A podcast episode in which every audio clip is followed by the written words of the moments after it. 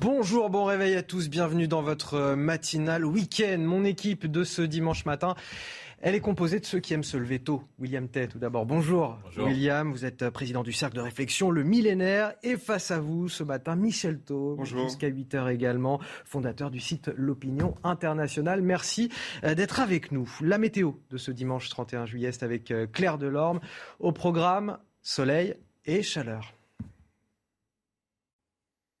Bonjour Anthony, bonjour à tous. En effet, soleil, chaleur, voire très forte chaleur dans le sud. Nous aurons l'occasion d'y revenir. En attendant, vous l'avez dit, hein, le soleil s'impose sur la quasi-totalité du pays, mais quand même un bémol hein, près de la Manche, de la Bretagne vers les Hauts-de-France, où le ciel sera quand même bien couvert en marge d'une perturbation vers l'asile britannique et quelques brumes et brouillards en direction euh, des côtes atlantiques, mais qui vont se dissiper très vite au fil des heures. La preuve, dans l'après-midi, regardez, le soleil s'impose de plus belle et même euh, la grisaille du matin aura tendance à se morceler dans le courant de la journée, laissant par quand même quelques belles éclaircies, même si en effet ça restera un petit peu plus dense, un petit peu plus couvert là encore en direction des Hauts-de-France avec le vent qui va commencer à se renforcer près des côtes, que ce soit vers Cherbourg ou vers le Boulonnais, jusqu'à 60 km heure également encore en direction de la vallée du Rhône. Les températures, je vous le disais, vraiment chaudes au lever du jour, surtout en Méditerranée, 24 degrés. Donc c'est au lever du jour, c'est vers les 5 heures du matin, que ce soit vers la Riviera française ou du côté de Perpignan.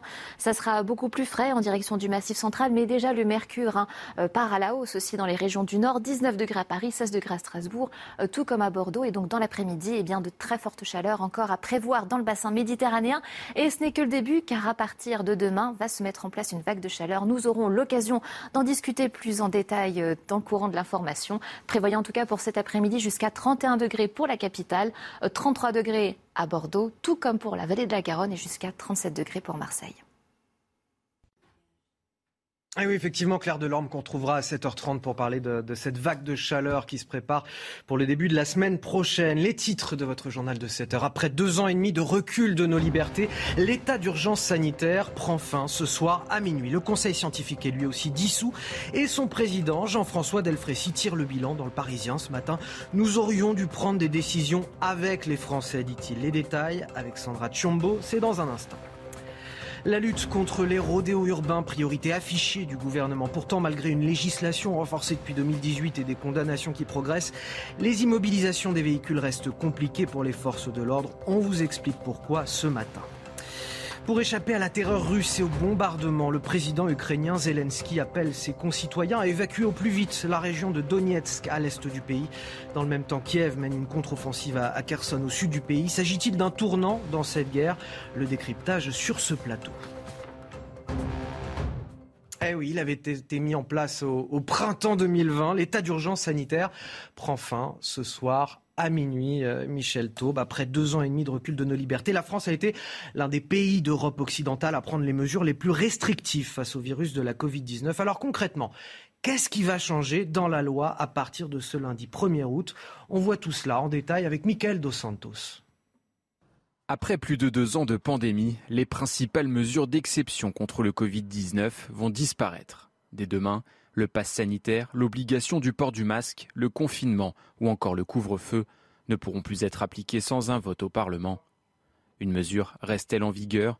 Un test Covid négatif pourrait être demandé à l'avenir aux voyageurs étrangers ou d'outre-mer de plus de 12 ans. Les outils de suivi de l'épidémie sont également prolongés, le système d'information nationale de dépistage et contact Covid. Ils permettent entre autres de connaître le nombre de cas, d'accompagner les malades ou encore de fournir des attestations pour des voyages à l'étranger. Dernier point, la loi sanitaire prévoit également la réintégration des soignants non vaccinés en cas d'amélioration de la situation sanitaire. Pour cela, la haute autorité de la santé aura le dernier mot. Et le Conseil scientifique tire lui aussi sa révérence ce dimanche 31 juillet. Il va être remplacé par un comité dédié aux prochaines crises sanitaires. L'occasion pour son président Jean-François Delfrécy de, de, faire le bilan. Sandra Tchombo, on en parle avec vous justement. Il donne ce matin une interview aux Parisiens aujourd'hui en France. Bonjour Anthony, bonjour à tous. Effectivement, le professeur Jean-François Delfrécy, président du Conseil scientifique, s'est longuement exprimé dans le journal Le Parisien. Sa mission s'achève aujourd'hui. Il a fait le bilan de, sa, de son mandat pendant euh, deux ans et quatre mois. Alors, parmi les temps forts de cette interview, il salue la fin du pass sanitaire. Je trouve bien que le Conseil scientifique prenne fin en même temps que l'état d'urgence sanitaire. C'est à la fois un retour vers les libertés et la preuve que l'on sait mieux gérer cette crise. Il alerte également par parallèlement sur plusieurs points d'attention concernant le virus. Il a déclaré c'est une vraie vacherie. Il l'était en 2020, il l'est en 2022. Pour ce qui est des mesures, il n'en préconise pas la fin, même s'il salue la fin des obligations. On est revenu au modèle de la recommandation et non plus de l'interdiction. C'est désormais aux Français de choisir. Il exprime également quelques regrets, notamment au sujet des EHPAD. On a mis la santé en avant au détriment peut-être d'une forme d'humanité. Il reconnaît également euh, des mesures parfois trop détachées du quotidien des Français et donc mal comprises par les citoyens. On aurait dû prendre des décisions avec les citoyens, interroger les parents sur la réouverture des écoles notamment. Enfin, il prévient ceux qui vont lui succéder. Il faudra faire face à de nouvelles pandémies. C'est la fin d'une forme d'urgence. On aura de nouveaux outils, mais on sera surpris par un autre virus. Merci euh, Sandra Chambaud pour toutes ces explications. On vous retrouve à 7h15 hein, pour le rappel de, l'actualité. Euh, Michel Taube, euh, William Tay, beaucoup de choses dans cette interview. la première que je relève, c'est on aurait pu prendre des décisions avec les citoyens. Si on doit tirer le bilan de cette crise sanitaire, en tout cas deux ans et demi d'état d'urgence sanitaire et d'état transitoire, puisqu'il y a un régime de transition, est-ce que c'est ça aussi que vous retiendriez C'est ce, manque de concertation avec le peuple français finalement Oui, moi je retiendrai surtout qu'on aurait peut-être pu faire autrement plutôt que simplement parler des débats. Il y a quand même eu beaucoup de débats à l'Assemblée nationale, sauf que Emmanuel Macron avait une majorité absolue à l'époque. C'était une autre époque. Et donc, on pouvait discuter, discuter, discuter. Au final, c'est la majorité qui, décidait. Non, je pense que l'essentiel n'est pas là. Euh, Jean-François Delfrécy, il a une mission impossible il a servi un petit peu et, son, sa commission euh, de cache-sexe euh, des incompétences, des incertitudes, euh, de l'inconnu dans lequel sont entrés nos politiques lorsque la crise Covid s'est déclarée. Et donc il a servi à la fois de pare-feu, de, de, de, personnes pour la dispersion, un peu la diversion, pardon, lorsque les attaques étaient trop fortes pour le gouvernement. Et la réalité, c'est que c'était pour lui une, mission impossible. Euh, il, y a, quand même un satisfait de sa part. Il dit voilà, l'excès de mortalité a été moins important que dans d'autres pays européens. Enfin, quand même, 150 000 morts. C'est quand même beaucoup. plus de 150 000 morts. Donc je pense que personne ne peut se dire satisfait euh, du bilan de, cette crise. 150 000 morts et des centaines de milliers de personnes qui ont euh, non seulement des millions de personnes qui ont contracté le Covid, mais combien ont un Covid long, par exemple? On manque de chiffres là-dessus, on n'a pas assez d'informations. Donc je pense que je pense que le bilan, personne ne peut en être fier. Euh, Emmanuel Macron parfois s'est dit euh, euh, le médecin en chef des Français qui a permis de sauver les Français de la catastrophe. Franchement, restons modestes, restons humbles. Et je pense que Jean-François Delfoissy, qui est un, un, grand monsieur, qui a beaucoup milité pour la lutte contre le VIH, qui était aussi le président du Comité national d'éthique et qui d'ailleurs, à mon avis, était un peu incompatible avec sa mission sur le, sur le Covid, lui, il a fait ce qu'il a pu et il faut saluer ce qu'il a fait. Mais c'est vrai qu'il n'en demeure pas moins qu'en matière de politique sanitaire, euh, on a fait pendant un an, rappelez-vous, du tout sanitaire. À, partir d'un certain moment, le chef de l'État a pris conscience que paradoxalement, la santé ne se limitait pas à des mesures purement sanitaires, mais qu'il fallait prendre en compte aussi l'adhésion des Français, euh, des enjeux plus économiques, plus sociétaux. Et il a du coup pris un petit peu de recul. Je ne sais pas au final si on a tiré vraiment le bilan. Ce qui a, ce qui a été fait, ce qui a été fait pendant cette crise sanitaire, et notamment, comme vous le dites, au début de la crise sanitaire, ce serait plus possible aujourd'hui. Alors déjà parce que la loi le permet plus d'une part, mais, mais au-delà, au-delà de ça, ce serait plus acceptable finalement pour les Français. Bah, d'une part, je suis pas sûr que les Français l'accepteraient en termes de consentement et d'acceptabilité, parce que le bilan de cette crise, c'est quand même que les Français ont accepté des mesures qu'ils n'auraient pas accepté, imaginé, ils n'auraient pas imaginé accepter il y a il y, a, plus de deux ans. Donc les Français ont été plutôt résilients et c'est plutôt eux qui ont été là une des principales forces en fait qui ont permis de faire résister euh, notre modèle et, leur acceptation. Et vous déplorez le fait qu'on ait eu des mesures aussi restrictives en France par rapport à d'autres pays? Je serais plus nuancé. Je serais, je, suis souvent été très critique contre Emmanuel Macron, mais je vais être nuancé en distinguant les périodes. Je pense que l'année 2020 était une catastrophe sur toutes les mesures. C'est-à-dire que, comme vous vous rappelez, c'est-à-dire qu'au départ, le gouvernement disait le masque n'était pas nécessaire, puis l'a rendu obligatoire. Et il y a eu beaucoup de contradictions dans la parole gouvernementale qui ont nuit à l'efficacité. Même si c'était une période qui était compliquée, à mesure où on faisait face à un virus qui était nouveau, je pense que le gouvernement a accentué les effets de la crise sur l'année 2020. À partir de l'année 2021 et donc à partir de l'apparition du vaccin, je pense que le gouvernement a pris la bonne ligne, c'est-à-dire qu'il prend la ligne que prend globalement le Royaume-Uni, c'est-à-dire on met le paquet sur la vaccination pour permettre de concilier la protection sanitaire avec un minimum de liberté. Et donc on arrivait à peu près à concilier, et c'est même pour ça qu'Emmanuel Macron arrivait à maintenir les écoles ouvertes, etc. Et je pense que cet équilibre-là était le bon. La difficulté qu'a eu Emmanuel Macron, il est double en fait. C'est tout d'abord de mettre tout en place pour mettre en fait le tout sanitaire pour en fait protéger son électorat qui est retraité, qui est âgé et donc en vue des fins électorales. Donc c'est ça qu'on peut lui reprocher, c'est d'avoir pris des décisions qui étaient politiques et électorales en vue de l'élection présidentielle de 2022. C'est quasiment certain, je peux expliquer pourquoi.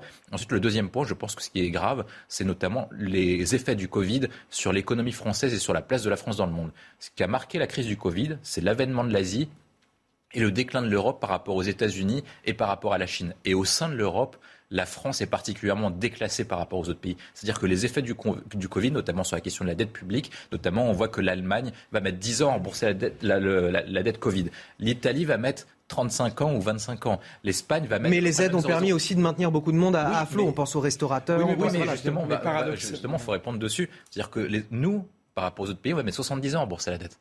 C'est-à-dire qu'en fait, on a trop fait par rapport aux autres pays, et ça veut dire que les effets de la crise, on va le payer que je le déplore, c'est que ce sont les petits enfants, nos petits enfants, qui vont le payer, alors qu'on a, on a mis le paquet sur les sur les sur les personnes. Ah, alors peut-être un mot, Michel Taub aussi, euh, sur ce point-là. Euh, alors sur ce point, je suis tout à fait d'accord, et même j'ai envie de dire que l'excès d'aide qui a été accordé dans certains moments a peut-être aussi amené certains à se détacher de la fonction de travail. Et quand on voit aujourd'hui qu'on a du mal à recruter dans certains secteurs, c'est parce que peut-être on a proposé. On a mal habitué certaines personnes. Exactement. Qui, ne plus. Dernier euh. point sur lequel j'aimerais insister. Il reste une commission très importante, celle présidée par Alain Fischer sur la vaccination qui est en place. Or, aujourd'hui, c'est quoi le sujet? Au sujet, c'est qu'il y a des très très grands retards qu'on est en train de, constater sur la, euh, la vaccination et les, deuxième, troisième, quatrième doses de vaccination. Si jamais demain il y avait un nouvel, euh, une nouvelle flambée euh, épidémique, ça, pourrait être extrêmement dangereux pour, pour, la société. Et donc, si vous voulez, il faut maintenir quand même l'effort de, de vigilance sanitaire sans tomber dans le tout sanitaire, mais il faut rester extrêmement vigilant. Et puis, dernier point, comme trop souvent en France, il y a tellement de commissions, la commission Delfrécy, la commission Fischer, etc. Mais il y a aussi déjà, il y a une haute autorité de santé, il y a l'Académie de médecine qui a créé une task force Covid, qui a rendu d'excellents avis pendant toute la crise Covid et qui préconisait plus de se concentrer sur les personnes fragiles et âgées plutôt que de frapper toute la population. Là, il y a un nouveau comité en plus qui est mis en place hein, pour remplacer.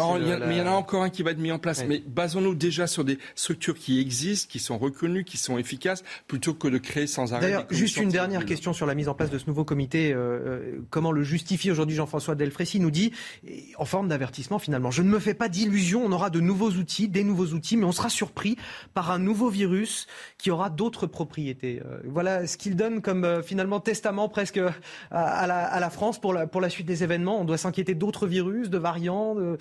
Jean-François Delfrécy est un grand scientifique et c'est un des meilleurs du monde et la France a la chance d'avoir un, scientifique pareil. Nous, on a sorti un rapport sur lequel on explique les grandes mutations mondiales et dans ce qu'on voit dans les grandes mutations mondiales, c'est qu'en fait le développement de l'agriculture en zone intensive dans les pays, dans les pays émergents, notamment rapproche en fait les humains des sphères où habitent les animaux. Et il est vraisemblable pour ça qu'il faut être prudent, mais il est vraisemblable qu'on qu'on voit de nouveaux coronavirus ou de virus similaires dans les années à venir.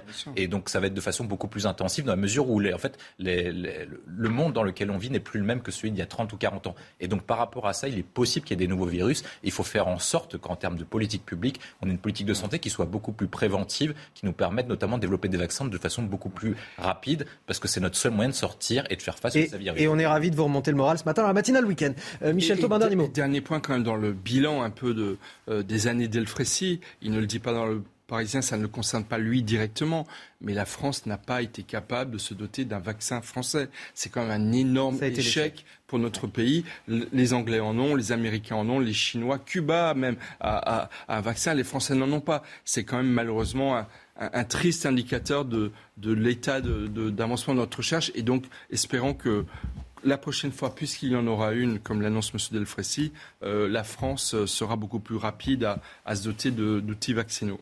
Autre dossier ce matin, les rodéos urbains. Les rodéos urbains sont une priorité des services de police partout sur le territoire national. C'est ce qu'affirmait le préfet de police de Paris, euh, Laurent Nunez, il y a deux jours, lors de sa toute première conférence de presse. Depuis 2018, l'arsenal juridique s'est renforcé. Un an d'emprisonnement et 15 000 euros d'amende. Et surtout, il permet la confiscation euh, des véhicules. Seulement voilà, concernant ce dernier point, c'est bien plus difficile qu'il n'y paraît. Toutes les explications avec Marie Conan. Dans les grandes villes ou les campagnes, ils empoisonnent la vie des habitants. Pour lutter contre ce fléau des rodéos sauvages, il faut commencer pour cette sénatrice par stopper les véhicules. Il n'y a pas d'autre solution, c'est saisir les motos. Les outils sont là, puisque dans la loi, il est dit que euh, lorsque les images et la vidéo euh, protection euh, démontrent qu'il y a eu des rodéos sauvages et qu'effectivement il y avait danger pour la population, on peut aller saisir les véhicules. Sauf qu'il faut les retrouver. Il faut être plus malin qu'eux. Quand ils sont retrouvés, les forces de l'ordre doivent s'assurer que le conducteur est bien le propriétaire du véhicule. Problème, les deux roues interceptées sont bien souvent empruntées, louées, volées ou même non homologuées l'article du Code de la route et qui prévoit les rodéos euh, urbains euh, ne prévoit pas une saisie, une destruction systématique du véhicule qui a commis les faits. On va restituer ce véhicule à son propriétaire qui pourra le reprêter autant de fois à d'autres individus qui recommettront les infractions. Pour rendre cette loi efficace, il faudrait, selon ce syndicat, une saisie et une destruction immédiate du véhicule. En plus de cette sanction, les auteurs de rodéos sauvages risquent aujourd'hui une peine d'un an d'emprisonnement et 15 000 euros d'amende. Ah voilà, des véhicules volés, empruntés, loués, c'est finalement le serpent qui se mord la queue. Résultat, les forces de l'ordre sont obligées de restituer les véhicules et euh, les auteurs de ces faits recommencent. Je vais vous laisser parler euh, là-dessus dans quelques instants. Il est 7h15 euh, quasiment sur CNews. C'est l'heure du rappel de l'actualité. C'est avec vous, Sandra Chambaud. Chassés croisés sur les routes, mais également dans les aéroports et les gares. Le niveau des réservations de trains pour l'été est 10% supérieur à l'été 2019. La SNCF attend un million de passagers sur les trains longue distance, notamment les gares parisiennes, mais aussi celles de Lyon, Bordeaux, Marseille et Avignon devraient être les plus bondées. Dans les aéroports, 417 000 passagers sont attendus ce week-end à Orly et Charles de Gaulle. Emmanuel Macron entame une pause estivale au fort de Brégançon. C'est la résidence d'été des présidents de la République dans le Var. Selon le quotidien Var Matin, il est arrivé vendredi soir à Borne-les-Mimosas avec son épouse Brigitte. Il devrait continuer à suivre, les dossiers importants comme la crise énergétique. La rentrée du gouvernement est prévue pour la semaine du 22 août. En Espagne, deuxième décès d'un patient contaminé par la variole du singe et ce au lendemain de l'annonce du premier décès d'une personne infectée par ce virus. Il s'agissait de deux hommes jeunes selon le ministère de la Santé. Ce sont les premières victimes en Europe. Des études sont en cours pour avoir plus d'informations épidémiologiques sur ces deux cas. L'insoluble question des rodéos urbains et ce problème des, véhicules que la loi nous permet aujourd'hui de, saisir, malheureusement, ils sont restitués parce que les auteurs de ces rodéos urbains ne sont pas les propriétaires des véhicules. Et là, il y a un petit jeu voilà, de, de dupes. Votre reportage est saisissant tellement il est représentatif, symptomatique des maux de la société française. C'est-à-dire que vous avez des personnes qui défient l'autorité, qui défient la tranquillité publique, qui s'en foutent des autres, sont d'un égoïsme complet pour s'amuser et, s'éclater. Vous avez euh, souvent, c'est dans des quartiers où ce qui touche et qui, les populations les plus modestes de notre pays, qui sont les premières victimes de l'insécurité. Vous avez des policiers qui sont débordés et qui n'ont pas assez de moyens et matériels et légaux, c'est ce que montre le reportage, pour pouvoir véritablement sévir. Et puis vous avez ensuite derrière la réponse pénale qui n'est pas à la hauteur, parce que dans le code pénal ou dans les, les, applications du code pénal, il y a plein de choses trappes, il y a plein d'exceptions, il y a plein de dérogations, il y a plein d'excuses, j'ai envie de dire, qui font qu'effectivement le principe n'est pas appliqué. C'est vraiment symptomatique de tous les problèmes qu'on a dans la société française. Résultat, il n'y a pas d'impunité zéro. Il n'y a pas de tolérance zéro. Et ça permet à ces conducteurs de rodéo, ces conducteurs, ces fous du volant, de récidiver et de récidiver et de récidiver. Je ne parle même pas des Dalton à Lyon qui en ont fait un fonds de commerce. Et vous, vous disiez d'ailleurs dans les quartiers populaires, mais pas seulement, parce qu'à Lyon, notamment, c'est aussi dans le centre-ville de Lyon, euh, devant la mairie. Euh, voilà. Oui, mais dans le centre-ville de Lyon, aussi dans les quartiers populaires du centre de, Lyon. La guillotière, on en, en étant un bon symbole, parce que comme je dis souvent, la guillotière, c'est dans le centre-ville de Lyon. Ce C'est pas la périphérie. De même que dans Paris, vous avez maintenant des quartiers comme Stalingrad et la Villette qui sont euh, victimes aussi de, ces violences urbaines. Et là, c'est pas dans la périphérie, c'est pas en Seine-Saint-Denis, c'est dans Paris. Mais sur la, législation, eh ben, il faut la changer. Comme le suggère votre, euh, votre reportage, effectivement, donnons les moyens à la police de saisir ces véhicules et de les détruire, en le faisant juste constater par un juge dans des délais extrêmement courts. Et vous allez voir que l'effet dissuasif sera beaucoup plus efficace que tous les mots, euh, mots MOTS et tous les rappels à la loi. Alors, pour être complet et totalement juste, on ne peut pas dire que la loi de 2018 n'ait eu aucun effet. Je vous donne simplement les chiffres du ministère de l'Intérieur, simplement pour équilibrer le, débat, mais les condamnations depuis 2018 ont augmenté de 1400% selon le ministère de l'Intérieur. Euh, et l'an dernier, en 2021, une hausse de 40% par rapport à, l'année précédente. Euh, Qu'est-ce qu'on peut faire pour améliorer la situation? Parce que voilà, malgré tout, malgré l'augmentation des condamnations, le problème est loin, loin, loin d'être résolu. Il y en a de plus en plus des rodéos urbains, et euh, notamment en ce moment, l'été, parce que les jeunes sont dehors, qui cherchent à s'amuser, qui sont parfois inoccupés, qui ne partent pas toujours en vacances. Ce que, ce que montre votre reportage, c'est qu'en fait, l'état de droit français protège davantage les délinquants et les criminels que les victimes. Et quand vous avez un ministre de la Justice qui dit qu'il est le ministre des détenus, c'est preuve significatif en fait de ce qui se passe sur l'état de droit. Ça veut dire que quand les règles sont faites maintenant, non pas pour protéger les victimes, mais pour davantage protéger les droits des, des délinquants et des criminels. Ça veut dire que quand vous avez sur la question des motos, vous voyez qu'en fait, ils arrivent à s'engouffrer dans les brèches de l'état de droit, soit des règles nationales, soit des règles européennes comme la Convention européenne des droits de l'homme, etc., ou les différents règlements qui sont faits, pour en fait trouver des vices de procédure ou des failles dans notre législation pour s'engouffrer dedans et arriver à faire en sorte de faire prospérer leur, leur petit business. Je pense qu'il y a deux sujets. Il y a la question de ce qu'on fait sur la question des motos et ce qu'on fait après, en fait, l'acte. Et donc, du coup, euh, aider, notamment, je crois qu'il y avait un policier qui disait qu'il notamment il fallait utiliser les drones davantage pour permettre de soutenir, avoir un moyen logistique qui était plus fort que les caméras de vidéosurveillance parce que ça permettait de piloter en temps réel et de suivre les, les, les fautifs. Mais je pense que ce ne sera pas suffisant dans la mesure où on agit à chaque fois a posteriori. Et si on agit à chaque fois a posteriori, en fait, on ne bloque pas l'acte.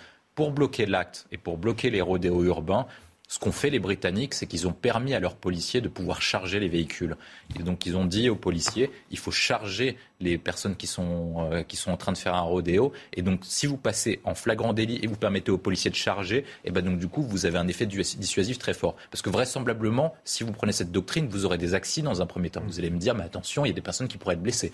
Vous avez tout à fait raison. Mais si par cas il y a des personnes qui sont blessées, est-ce que vous aurez d'autres personnes, notamment de ces quartiers-là, qui voudront commettre des rodéos en sachant que la, la police peut désormais les arrêter. Donc il faut en passer par là. Il faut en passer par là parce que moi je pense que maintenant il faut avoir des actes dissuasifs très forts dans la mesure où nous avons des années. Vous savez derrière ce que ça provoque, c'est des émeutes dans les quartiers aussi. non, mais des émeutes, bah, justement il faut, il, faut, il faut donner les moyens aux policiers de le faire. Ça veut dire que si vous faites ça, et eh ben vous dites aux policiers le ministère de l'Intérieur vous soutiendra dans votre carrière. C'est-à-dire que quand vous aurez des manifestations, justice pour X, contre vous. Ça veut dire qu'on envoie des blindés dans les quartiers euh, derrière euh... Bah, tant que vous ne faites pas ça et tant que vous ne voulez pas reprendre de façon politique le contrôle des quartiers, vous n'avez aucune chance de pouvoir le faire. Je pense qu'il faut une volonté politique qui soit très forte et tant qu'on ne renversera pas le paradigme sur lequel on vit depuis les années 2005, eh ben on, on, restera dans la même situation et chaque semaine, vous aurez des questions de faits divers avec des policiers qui n'arriveront pas à rentrer dans les quartiers, etc. Un mot, Michel, peut-être. Mais, mais mmh. la solution britannique est évidemment la bonne avec ensuite la saisie et la destruction euh, des véhicules par voie de, conséquences.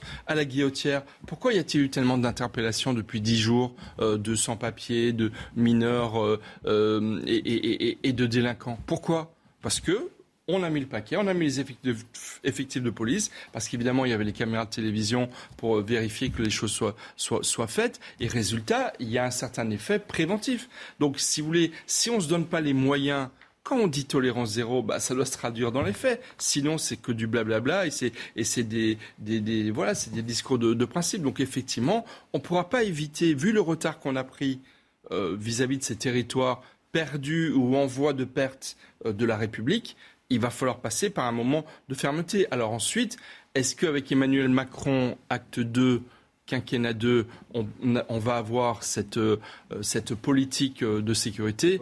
Franchement, on a un ministre de l'Intérieur qui est assez audacieux et courageux, mais la réalité, c'est que je ne pense pas que telle est l'intention de, des autorités on, on, verra si c'est le, cas, puisqu'on parlera évidemment de cette visite de Gérald Darmanin à, à, Lyon hier. Euh, à, Lyon, dans le quartier de la Guillotière. Voilà. Euh, on en parlera à 7h30 tout à l'heure. Je voudrais d'abord qu'on parle de l'actualité euh, internationale. S'agit-il d'un tournant dans la guerre en, Ukraine? Le président Zelensky appelle les habitants de la région de Donetsk à évacuer pour échapper au bombardement. Ce territoire de l'Est du pays est désormais largement sous le contrôle de Moscou. On fait le point sur la situation. C'est avec Alexis Vallée. C'est une mesure obligatoire pour les habitants. Des centaines de milliers de personnes et d'enfants se trouvent toujours dans les zones de combat violents dans la région de Donetsk. Beaucoup de personnes refusent de partir, mais plus il y aura de personnes qui quitteront la région de Donetsk dès maintenant, moins l'armée russe tuera de civils.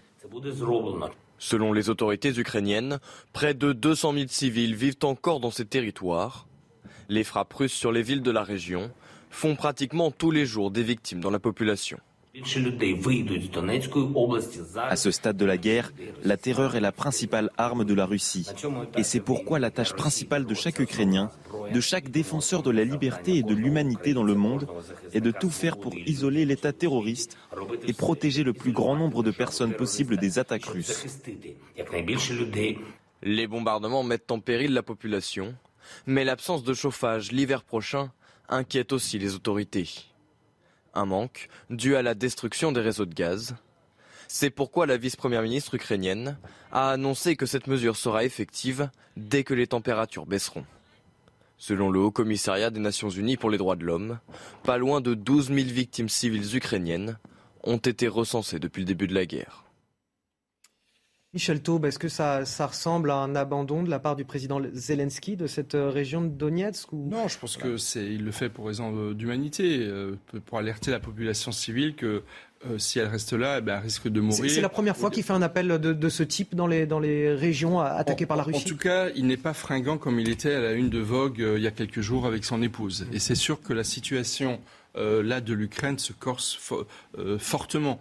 Euh, c'est même, j'ai envie de dire, un moment très important dans, cette guerre, parce que la guerre d'usure que mène la Russie, à force de bombardements et de bombardements et de bombardements de civils, commence à produire son effet. L'un des principaux objectifs qu'avait annoncé Vladimir Poutine, à savoir l'occupation de l'ensemble du, du Donbass, elle est pas encore totale, mais elle est sur le point d'être obtenue par Vladimir Poutine. Et il faut sérieusement commencer à se demander si les autres objectifs qu'il avait annoncés au départ, c'est-à-dire dénazifier entre guillemets l'Ukraine, c'est-à-dire faire tomber le, régime politique en place et occuper l'ensemble du pays reste ou non un de ses objectifs. Mais l'objectif du Donbass, à travers ce qui se passe à Donetsk, il est malheureusement sur le point d'être obtenu et la situation est de plus en plus dure pour les Ukrainiens. William il nous reste euh, une minute. Ma question est peut-être naïve, mais est-ce que, euh, est-ce que finalement cette, euh, cette volonté d'évacuer la région de Donetsk à l'est du pays peut calmer les velléités russes? C'est-à-dire Zelensky abandonne finalement un petit peu l'est du pays et Moscou procède à son annexion, puis on en reste là, ou alors Moscou va vouloir aller encore plus loin? Non, c'est risqué comme stratégie. Je suis d'accord avec Michel Taube, c'est-à-dire que c'est assez inquiétant pour l'Ukraine. En fait, le seul moyen pour conduire Vladimir Poutine à un traité de paix, ou au moins un cessez-le-feu, si on n'arrive pas à un traité de paix, c'est de faire en sorte que le fait qu'il continue la guerre lui coûte plus cher que ce que ça pourrait lui rapporter.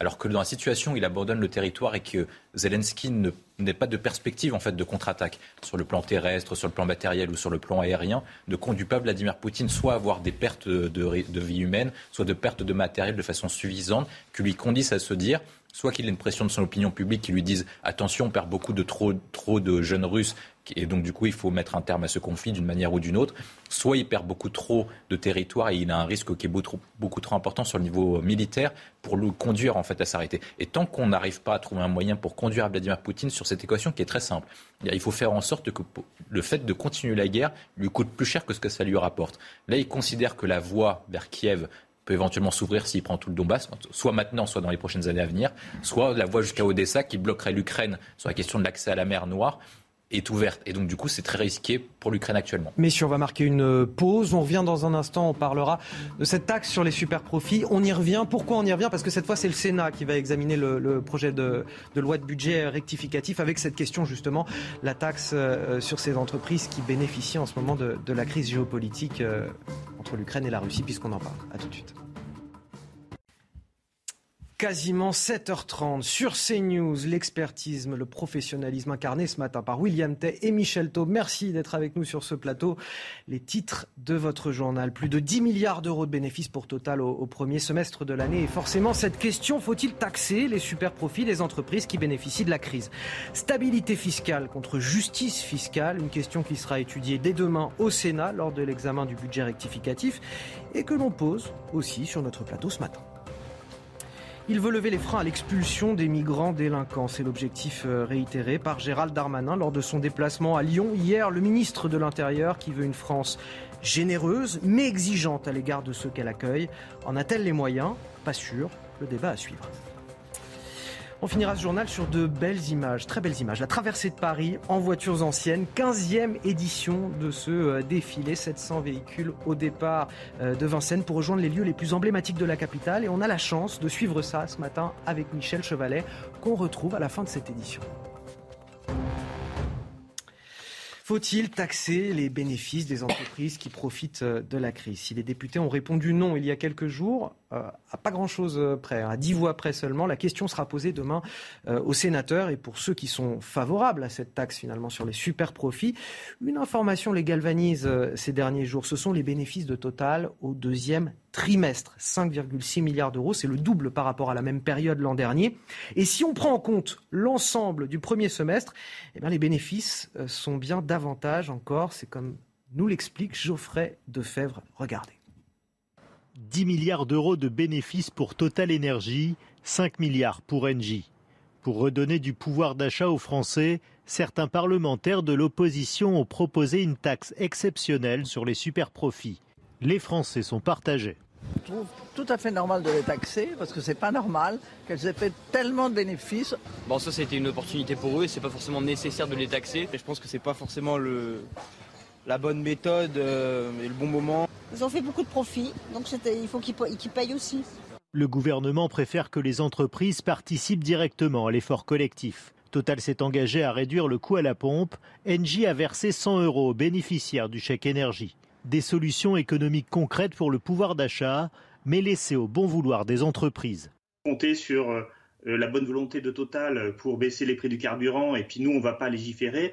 Euh, je trouve ça assez irresponsable de la part d'un gouvernement. Voir les dividendes versés euh, par des grandes entreprises qui, vont être extrêmement élevés, ça ne va pas forcément contribuer à la paix sociale. Taxer ces profits, ça ne permettrait pas forcément de donner de l'argent euh, à l'ensemble de la population, mais ça permettrait de, montrer que chacun paie euh, le tribut. Demain, le Sénat étudiera le projet de loi de finances rectificative pour 2022.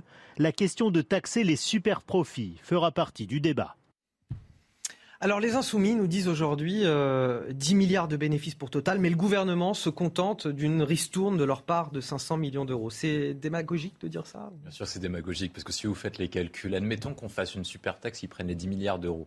Donc vous divisez par, euh, par 12 ou on va diviser par 10 pour faire le revenu par mois. Donc ça fait à peu près 1 milliard par mois. Ça donne combien à chaque Français par, euh, par mois? Ça donne à peu près 10-15 euros par mois. Est-ce que les 10-15 euros, si on taxe tout total, hein, c'est-à-dire qu'on prend tout ce qu'ils ont ça donnerait 10-15 euros par France, aux Français euh, par mois. Est-ce que ça permettra de soutenir leur pouvoir d'achat euh, de façon suffisante? Est-ce que si par cas le gouvernement avait donné 15 euros aux Français, les insoumis ne diraient pas, eh ben tiens, euh, le, le, gouvernement lui jette de l'aumône, etc.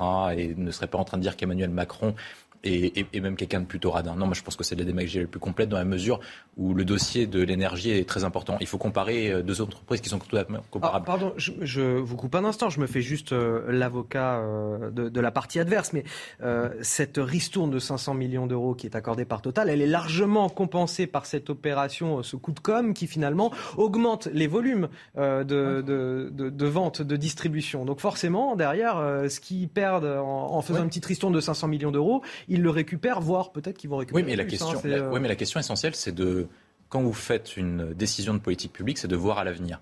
On a pris des décisions qui étaient populaires sur la question d'EDF, notamment en bloquant le prix de l'électricité. Aujourd'hui, quel est l'état de l'EDF EDF est quasiment en faillite et notre parc nucléaire est en difficulté, est, en difficulté, est en difficulté de façon très importante. Et notre parc nucléaire n'est pas, on n'est pas certain à la fin de l'année d'avoir de l'électricité pour tous les Français. Et donc, si vous voulez prendre ce type de décision, c'est-à-dire que Total, moi, je pense que ce qu'il faut demander à Total, plus que des questions de taxes sur les super profits, c'est d'avoir une volonté, une, une action qui est patriote. Un, c'est de faire une action qui soit prix coûtant sur la question du prix de revient, sur la question de l'essence sur les stations françaises, et donc on ne touche pas leurs bénéfices au niveau des étrangers, parce que ça, c'est pas notre affaire. Et le deuxième point, c'est que Total s'engage notamment à investir cet argent pour la transition énergétique et pour faire de la France un pays souverain sur le plan énergétique. Je pense que c'est ça les données essentielles, parce que Total, c'est une entreprise qui est exposée, c'est un secteur qui est très concurrentiel. Il faudra que Total se batte contre British Petroleum, contre Exxon, et si on veut que la France gagne à l'étranger, il faut que nos entreprises aient les moyens de gagner. Michel Taube. Non, mais Vous êtes d'accord avec ce point de vue? Non, mais en France, on a cet éternel débat lorsque euh, a été rétabli euh, l'impôt de solidarité sur la fortune, lorsqu'Emmanuel Macron a été taxé d'être le président des riches, lorsqu'effectivement, très souvent, le, chaque année, en l'occurrence, lorsque les grandes entreprises françaises annoncent des bénéfices records, on a envie de taxer en fait les plus riches dans l'idée qu'on va enrichir les plus modestes. Mais malheureusement, ça ne marche pas comme ça. Et c'est vrai que c'est donc il y a une grande part de démagogie à vouloir taxer les plus riches. Après, toutes euh, les entreprises ah, sont déjà suffisamment taxées en France. Alors non. Après, moi je ferai une nuance très importante. Et ça n'est pas suffisamment fait en France entre les grandes entreprises les multinationales, les, les, entreprises du CAC 40 ou celles de euh, ETI 120, donc les 120 plus riches entreprises françaises, et toutes les PME, TPE, professions indépendantes, libéraux, artisans. Ce n'est pas le même régime qu'il faudrait leur appliquer. Et c'est vrai qu'on pourrait s'attendre à ce que, en période exceptionnelle, période exceptionnelle qui risque de durer, parce que là, on est en train de vivre une très grande transition, transition énergétique, euh, période d'inflation qu'on n'avait plus connue depuis 30 ou 40 ans, euh, augmentation des taux d'intérêt. Donc, on, il n'est pas anormal d'espérer, de souhaiter avoir un effort exceptionnel de la part des grosses entreprises qui ont effectivement des réserves très importantes, des bénéfices très, très importants. Il faut quand même bien se dire que l'inflation a fait exploser les bénéfices mécaniquement par l'augmentation des prix, euh, les bénéfices de beaucoup de très grosses entreprises, les bénéfices, entre guillemets, également de l'État. Parce que l'État, les chiffres sont tombés il y a deux jours, il y a 24 000 24 milliards d'euros de recettes fiscales supplémentaires qui n'avaient pas été prévues avant qu'il y ait l'inflation. Donc, si vous voulez, on pourrait s'attendre. Alors, moi, je fais une proposition qui est totalement illusoire, mais on a le droit de rêver. Allez-y, Michel Un dimanche matin, c'est que dans les pays anglo-saxons, qu'est-ce qui se passe souvent? Lorsqu'il y a une période de crise très importante, ben, vous avez des grands chefs d'entreprise qui souvent annoncent d'eux-mêmes de, euh, la décision de faire, de prendre des efforts et de partager une part de, leur richesse pendant la crise Covid. Ça avait été fait par beaucoup de, de, de, grands patrons américains. Et donc, si vous voulez, en France, on pourrait espérer, par exemple, que toutes les entreprises de CAC 40, plutôt que d'attendre une décision coup près un Bruno Le Maire qui va leur donner les leçons, fassent eux-mêmes euh, des efforts pour montrer aux Français qu'ils font partie d'un tout national. Après, comme je vous le disais, je rêve euh, tout haut, mais la réalité, c'est qu'en France, effectivement, au-delà du débat démagogique sur il faut taxer les riches alors que les pauvres ne vont pas s'en. En fait, le débat, il est symbolique. C'est stabilité fiscale contre justice fiscale, finalement. Oui, mais entre les deux, on peut maintenir la stabilité fiscale, ce qui est très très important pour l'économie, mais surtout pour les acteurs de taille moyenne et petite. Mais en même temps, voir avec eux s'ils peuvent pas encore une fois, pour ceux qui s'enrichissent par la mécanique même euh, de l'inflation, faire des efforts pour la Ah. collectivité. Alors il y a déjà d'autres pays qui appliquent euh, une taxe sur les super profits en Europe. On a le Royaume-Uni, l'Italie et puis l'Espagne qui va passer le cap euh, dans pas longtemps. C'est là qu'on rejoint Julien Garel, correspondant à, à Madrid pour CNews. C'est l'une des annonces économiques choc de ce mois de juillet en Espagne. Le gouvernement socialiste souhaite taxer les super profits de certaines grandes entreprises. Alors, lesquelles? Tout d'abord, les banques, celles qui réalisent plus d'un milliard d'euros de chiffre d'affaires annuel, elles devront payer des taxes exceptionnelles, de même que les grands groupes énergétiques, autrement dit les compagnies de gaz et d'électricité notamment. Alors, les montants précis de ces taxes ne sont pas encore connus, d'autant que les textes doivent encore être votés au Parlement pour être appliqués à partir de janvier prochain. Mais l'objectif du gouvernement est très clair, c'est de récolter 7 milliards d'euros entre 2023 et 2024. Alors, le point commun entre toutes ces entreprises qui vont être taxées, c'est que leurs profits continuent d'augmenter alors même que le pouvoir d'achat des Espagnols, lui, est en train de baisser depuis des mois, avec euh, notamment une inflation à 10% en juin par rapport à l'an dernier. C'est du jamais vu depuis près de 40 ans. Le Premier ministre Pedro Sanchez a d'ailleurs fait cette déclaration devant la Chambre des députés. Ce gouvernement ne va pas tolérer que des entreprises profitent de la crise pour s'enrichir. Alors ces mesures, à part peut-être dans les rangs des compagnies concernées, elles sont plutôt bien accueillies en Espagne, d'autant plus que l'idée, c'est que l'argent récolté serve à financer des politiques de protection du pouvoir d'achat, comme par exemple la prolongation d'une remise à la pompe sur le prix des carburants, une baisse de la TVA sur l'électricité ou encore une hausse des pensions de retraite. Alors, on s'était quitté hier matin euh, avec nos téléspectateurs sur l'arrivée de Gérald Darmanin à, Lyon. Le ministre de l'Intérieur venu affronter le ras-le-bol à la fois euh, de la police et des habitants du quartier de la, Guillotière. Est-ce qu'il est allé au-delà de l'opération de com? C'est la question que je voulais vous poser sur ce plateau. On fait le résumé de sa visite avec euh, Inès Alicane et puis on en discute juste après. Le ministre de l'Intérieur sur le terrain, venu apporter son soutien aux policiers agressés à Lyon, Gérald Darmanin a aussi inauguré un centre de rétention administrative et fait plusieurs annonces.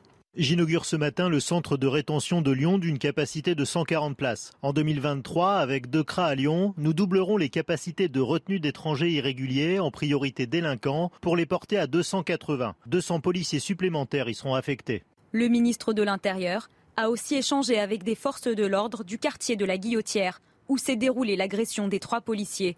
Dans le viseur de Gérald Darmanin, le maire de Lyon, Grégory Doucet, absent lors de sa visite. Bah, que le maire ne soit pas là pour euh, les encourager. Moi, j'étais voir les policiers blessés quand même, hein, dont les images étaient extrêmement violentes. Voilà, ça les c'est difficile pour eux. Donc, je pense que M. le maire de Lyon a fait une grave erreur, voilà, de, ne pas être, pas être présent. Maintenant, il fait ce qu'il souhaite. Le ministre a également fait allusion à l'expulsion des délinquants étrangers et invite le maire à installer des caméras de vidéosurveillance. Il souhaite aussi que les forces de l'ordre puissent avoir la main sur ces vidéoprotections. Ces caméras de vidéoprotection, elles permettent euh, la résolution des enquêtes, elles permettent euh, de trouver les auteurs et elles permettent euh, aux policiers notamment de faire des télépatrouilles, mais aussi d'intervenir et de mieux guider, notamment la nuit, les équipages de police nationale comme de police municipale d'ailleurs. Gérald Darmanin compte bien tenir sa promesse, mettre en place une nouvelle équipe de CRS de près de 70 personnes à demeure, en plus des 100 policiers déjà implantés récemment. Alors on n'a pas appris grand-chose non plus euh, avec cette euh, visite. Est-ce qu'il vous a convaincu, Gérald Darmanin? Écoutez, euh, il a mis 10 jours pour arriver à la Guillotière. Vous me direz, le maire de Lyon, qui est à 500 mètres de la place de la Guillotière, il a mis 9 jours. Parce que le maire de Lyon... Il est venu la veille. Il est venu la veille. Ça fait il l'a bien souligné, là, Gérald Darmanin. mais ça fait tard quand même pour les deux. Parce que quand même, il y a eu comment dire, un choc émotionnel euh, pour ne pas dire pénal et, réel, concret, euh, le fait que trois policiers aient été quasiment lynchés en public euh, devant des, centaines de personnes et ils attendent 9, ils attendent, ils attendent 9 ou 10 jours. Vous dites 9 ou 10 jours, mais ça fait des semaines, des mois qu'il y a des problèmes, voire des années qu'il y a des problèmes dans ce quartier. Hein, c'est vraiment très particulier. vraiment, je pense, je pense que c'est pas pour rien que des médias comme CNews l'ont suivi de très près. C'est qu'il s'est passé quelque chose d'inédit. Encore une fois, on a rarement vu qu'au moment de l'interpellation d'un prévenu, de quelqu'un qui était pris en quasiment flagrant délit de vol, euh, la population des riverains, 20, 30, 40 personnes, se retournent contre les policiers, alors qu'en fait, ils faisaient juste leur, travail. Donc, c'est c'est quand même extrêmement inquiétant, et ça montre que ces territoires perdus de la République, c'est-à-dire ces territoires dans lesquels la population est hostile à l'autorité publique, plus qu'aux délinquants qui nuisent pourtant à leur tranquillité, euh, se situent non plus, encore une fois, dans les périphéries, dans les banlieues, mais dans les centres-villes des grandes métropoles, comme la Guillotière à Lyon, comme la Villette et Stalingrad à Paris. On pourrait donner d'autres exemples. Donc ça, c'est le premier point. Et le deuxième point que moi je voudrais dire, il faut quand même arrêter avec ces chamailleries entre le ministre de l'Intérieur et le maire de Lyon. Enfin, c'est quand même absolument scandaleux que face à une crise aussi grave, le problème d'insécurité dans notre pays, les pouvoirs publics ne soient pas capables de se mettre autour d'une table. Bien entendu, entendu Bien entendu que la mairie de Lyon n'a pas fait ce qu'il faut depuis deux ans, puisque dans le logiciel euh, des écologistes et, de la France insoumise, effectivement, les caméras de vidéosurveillance, ils les ont quasiment arrêtées. Ah, elles servent, si, si, elles servent à verbaliser les automobilistes, pas, pas à surveiller exactement, les c'est un con. Euh, euh, le, recrutement de policiers municipaux a été considérablement freiné. Quant à armer la police municipale, on n'en parle même pas. Donc, effectivement, il y a des, des différences d'idéologie très fortes, mais quand même, dans l'intérêt des Français, ils doivent être capables de se mettre autour d'une table. Ça n'est pas fait à Lyon, ça n'est pas fait à Paris, et c'est pour cela aussi que l'insécurité grandit. Gérald Darmanin qui s'est aussi euh, exprimé sur l'expulsion des délinquants euh, étrangers, on l'écoute.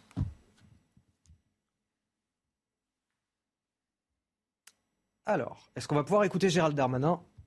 En régie Depuis deux ans, on a expulsé 3000 étrangers délinquants. C'est une augmentation sans précédent euh, de nos expulsions d'étrangers délinquants. Mais on doit continuer à le faire. Il y a des choses euh, qui nous empêchent de le faire. et notamment parfois des règles législatives qui nous empêchent de le faire. Je me suis, je crois, très clairement exprimé. La France est généreuse, elle accueille les étrangers. J'ai moi-même deux grands-pères qui viennent de l'autre côté de la Méditerranée, mais on doit respecter la République lorsqu'on vient euh, dans la République. La France est généreuse. Elle accueille tout le monde, elle ne regarde ni la religion, ni la nationalité, ni l'âge, ni le sexe, euh, ni le genre. Elle est généreuse et je pense que c'est très bien qu'elle reste généreuse. Mais elle est exigeante aussi. Et la fermeté, c'est qu'on ne peut pas accepter des gens qui soient des criminels sur notre sol, qui trafiquent euh, des stupéfiants, qui s'en prennent à des policiers, qui sont euh, responsables de violences conjugales. Voilà, avant de vous donner la parole, William Tell, rappel de l'actualité à, quasiment 7h45, c'est avec Sandra Chombo. Chassés croisés sur les routes, mais également dans les aéroports et les gares. Le niveau des réservations euh, des trains. alors, au niveau des routes, Bison Futé prévoit au niveau national une journée classée orange. Elle est rouge au niveau euh, Auvergne-Rhône-Alpes pour ce dimanche. Pour lundi, la journée est plutôt classique selon les prévisions de Bison Futé avec quelques ralentissements au niveau de l'Auvergne-Rhône-Alpes et l'arc méditerranéen. Le bilan provisoire des inondations dans le Kentucky passe à 25 morts. Des pluies torrentielles se sont abattues sur l'est de cet État américain dans la nuit de mercredi à jeudi. Certaines routes se sont transformées en rivière. Des habitants est obligés de se réfugier sur le toit de leur maison en attendant les secours. Joe Biden a décrété l'état de catastrophe naturelle. On termine avec une image insolite au jeu du Commonwealth. Kip Langad se trompe de route mais remporte le marathon. La scène s'est hier à Birmingham. Face à l'absence de barrière à environ un kilomètre de l'arrivée, le coureur a été induit en erreur. Il a suivi un véhicule sur la mauvaise voie pendant une quarantaine de mètres avant de faire demi-tour mais ce léger détour ne l'a pas empêché d'offrir à l'Ouganda sa première médaille d'or dans la discipline. Soleil et chaleur en France, ça va ne faire que, que s'accroître, Claire Delorme, dans les prochains jours. On va faire le point avec vous. On a une grosse vague de chaleur qui reprend à partir de demain. Absolument, à peine on se remet de la canicule de juillet qu'une nouvelle vague de chaleur eh bien, va sévir sur la France à partir de demain. Et déjà, hein, cet après-midi, aucune région ne sera épargnée euh, par les fortes chaleurs, hein, sauf près de la Manche. Donc je précise hein, euh, qu'on parle de fortes chaleurs à partir du moment où, où le seuil des 30 degrés est dépassé. Donc par exemple, pour Paris, il fera 31 degrés, 33 degrés à Bordeaux, 34 degrés à Lyon, jusqu'à 37 degrés à Marseille. Et donc ce n'est qu'un début, car euh, mardi, nous allons encore avoisiner les 40 40 degrés. Ça se passera là encore dans le sud-ouest, donc vers la vallée de la Garonne, mais aussi vers la vallée du Rhône, la Méditerranée en général. Et mercredi, eh bien, on devrait connaître son pic avec des points de plus de 38 degrés qui remonteraient euh, jusque dans le Grand Est. Donc à partir de jeudi, bon, l'atmosphère va quand même devenir un plus respirable concernant euh, la moitié nord avec la chaleur qui régresse, mais par contre, hein, les fortes chaleurs vont vraiment s'installer dans la moitié sud. À nouveau, un épisode durable et éprouvant. Et donc, euh, une nouvelle, d'ailleurs, une nouvelle alerte canicule devrait se mettre mettre en place hein, dans les jours prochains euh, pour les régions du sud-est. Mais alors, vous me direz, après tout, hein, c'est l'été il fait chaud, après tout, hein. c'est normal. Pourquoi elle nous alerte On pourrait s'en réjouir, mais alors malheureusement non, car il faut savoir que des températures aussi fortes et de manière aussi durable, non seulement c'est inhabituel, mais en plus cela a tendance à catalyser, voire à aggraver certains phénomènes. C'est le cas par exemple de la sécheresse dont nous avons parlé hier, mais surtout aussi eh bien, au départ de feu hein, qui sont à craindre, car toutes les conditions sont réunies. Chaleur, sécheresse, manquerait plus qu'un peu de vent et euh, tout simplement le risque d'incendie est quasi inévitable. Hautement inflammable. Merci euh, Claire Delorme pour toutes ces euh, précisions. On fera le point avec vous euh, un petit peu plus tard dans la, dans la matinée. on va continuer à, discuter ensemble peut-être. Est-ce que vous aimez les, belles voitures, Michel Taube? Je suis fasciné par les belles voitures. Je trouve que c'est un, un, objet culte de, de nos sociétés. Alors moi, je veux dire, j'ai pas le permis de conduire donc je peux pas en rouler. Mais on peut admirer la beauté des choses. exactement. Et il y a des sans lieux, conduire. effectivement, dans, Paris, dans toutes les villes de France, où les amoureux de, belles voitures se retrouvent. Vous serez, vous serez sûrement très attentif aujourd'hui à la traversée de Paris. On va retrouver euh, Michel Chevalet euh, sur le terrain. Je crois que vous êtes à, Vincennes, au, départ, Michel, euh, de cette traversée de Paris. 15e édition estivale de cet événement. Ce sont des, des collectionneurs de voitures d'époque. On a 700 véhicules aujourd'hui qui vont, qui vont traverser la capitale. Un spectacle magnifique, Michel. Ah bah c'est bah, derrière moi vous avez le château de Vincennes, hein, tout de même c'est un monument. Et c'est sur l'esplanade qui a le rendez-vous et le départ est fixé à 8 heures. Alors là, on trouve de tout. On trouve la voiture, je veux dire, de notre enfance. Vous avez la voiture des grands-parents, on va vous montrer quelque chose. Regardez la, regardez la magnifique collection. Alors, la, la, la 4L qui arrive, la 4L. Derrière, vous voyez les Juva 4, les, les, les, deux chevaux, les tractions. Et puis surtout, regardez, les sont derrière. Vous voyez la collection de Morgan qui sont là. Eh bien, tous ces gens, 1, 2, 3, 4, 5, 6, 7, 8, 9, 10, 10 Morgan qui viennent d'Allemagne. Vous voyez la, la, renommée. Mais je vais vous montrer pour moi les, ce qu'on cherche, c'est l'objet insolite. Alors, venez voir.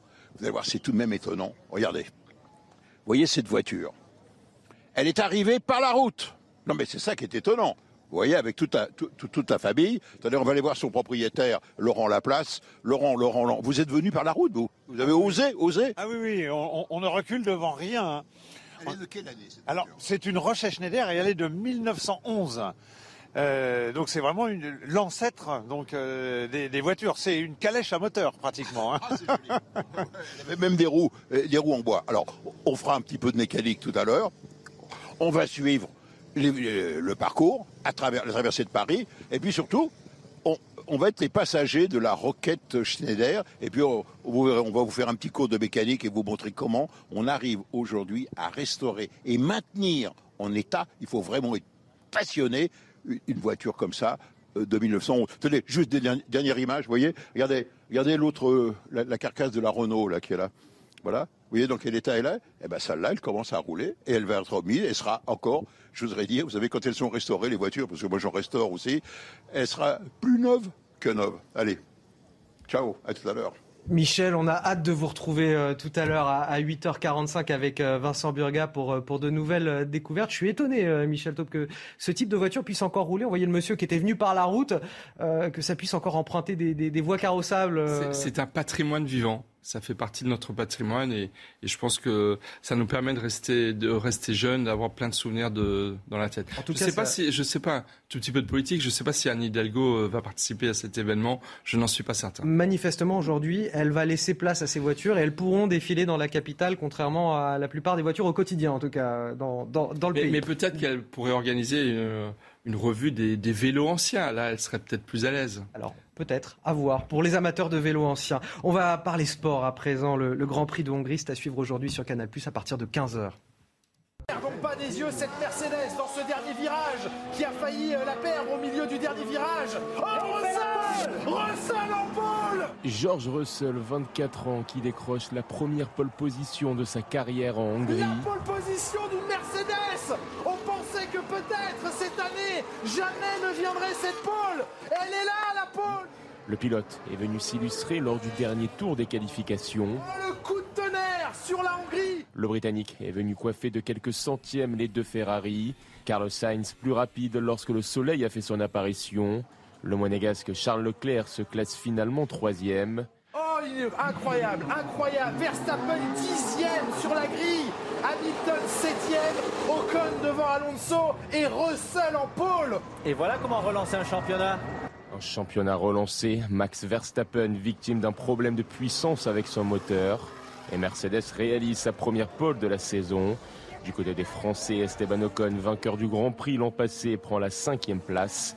Pierre Gasly partira à la 19e position, éliminé dès le deuxième tour des qualifications.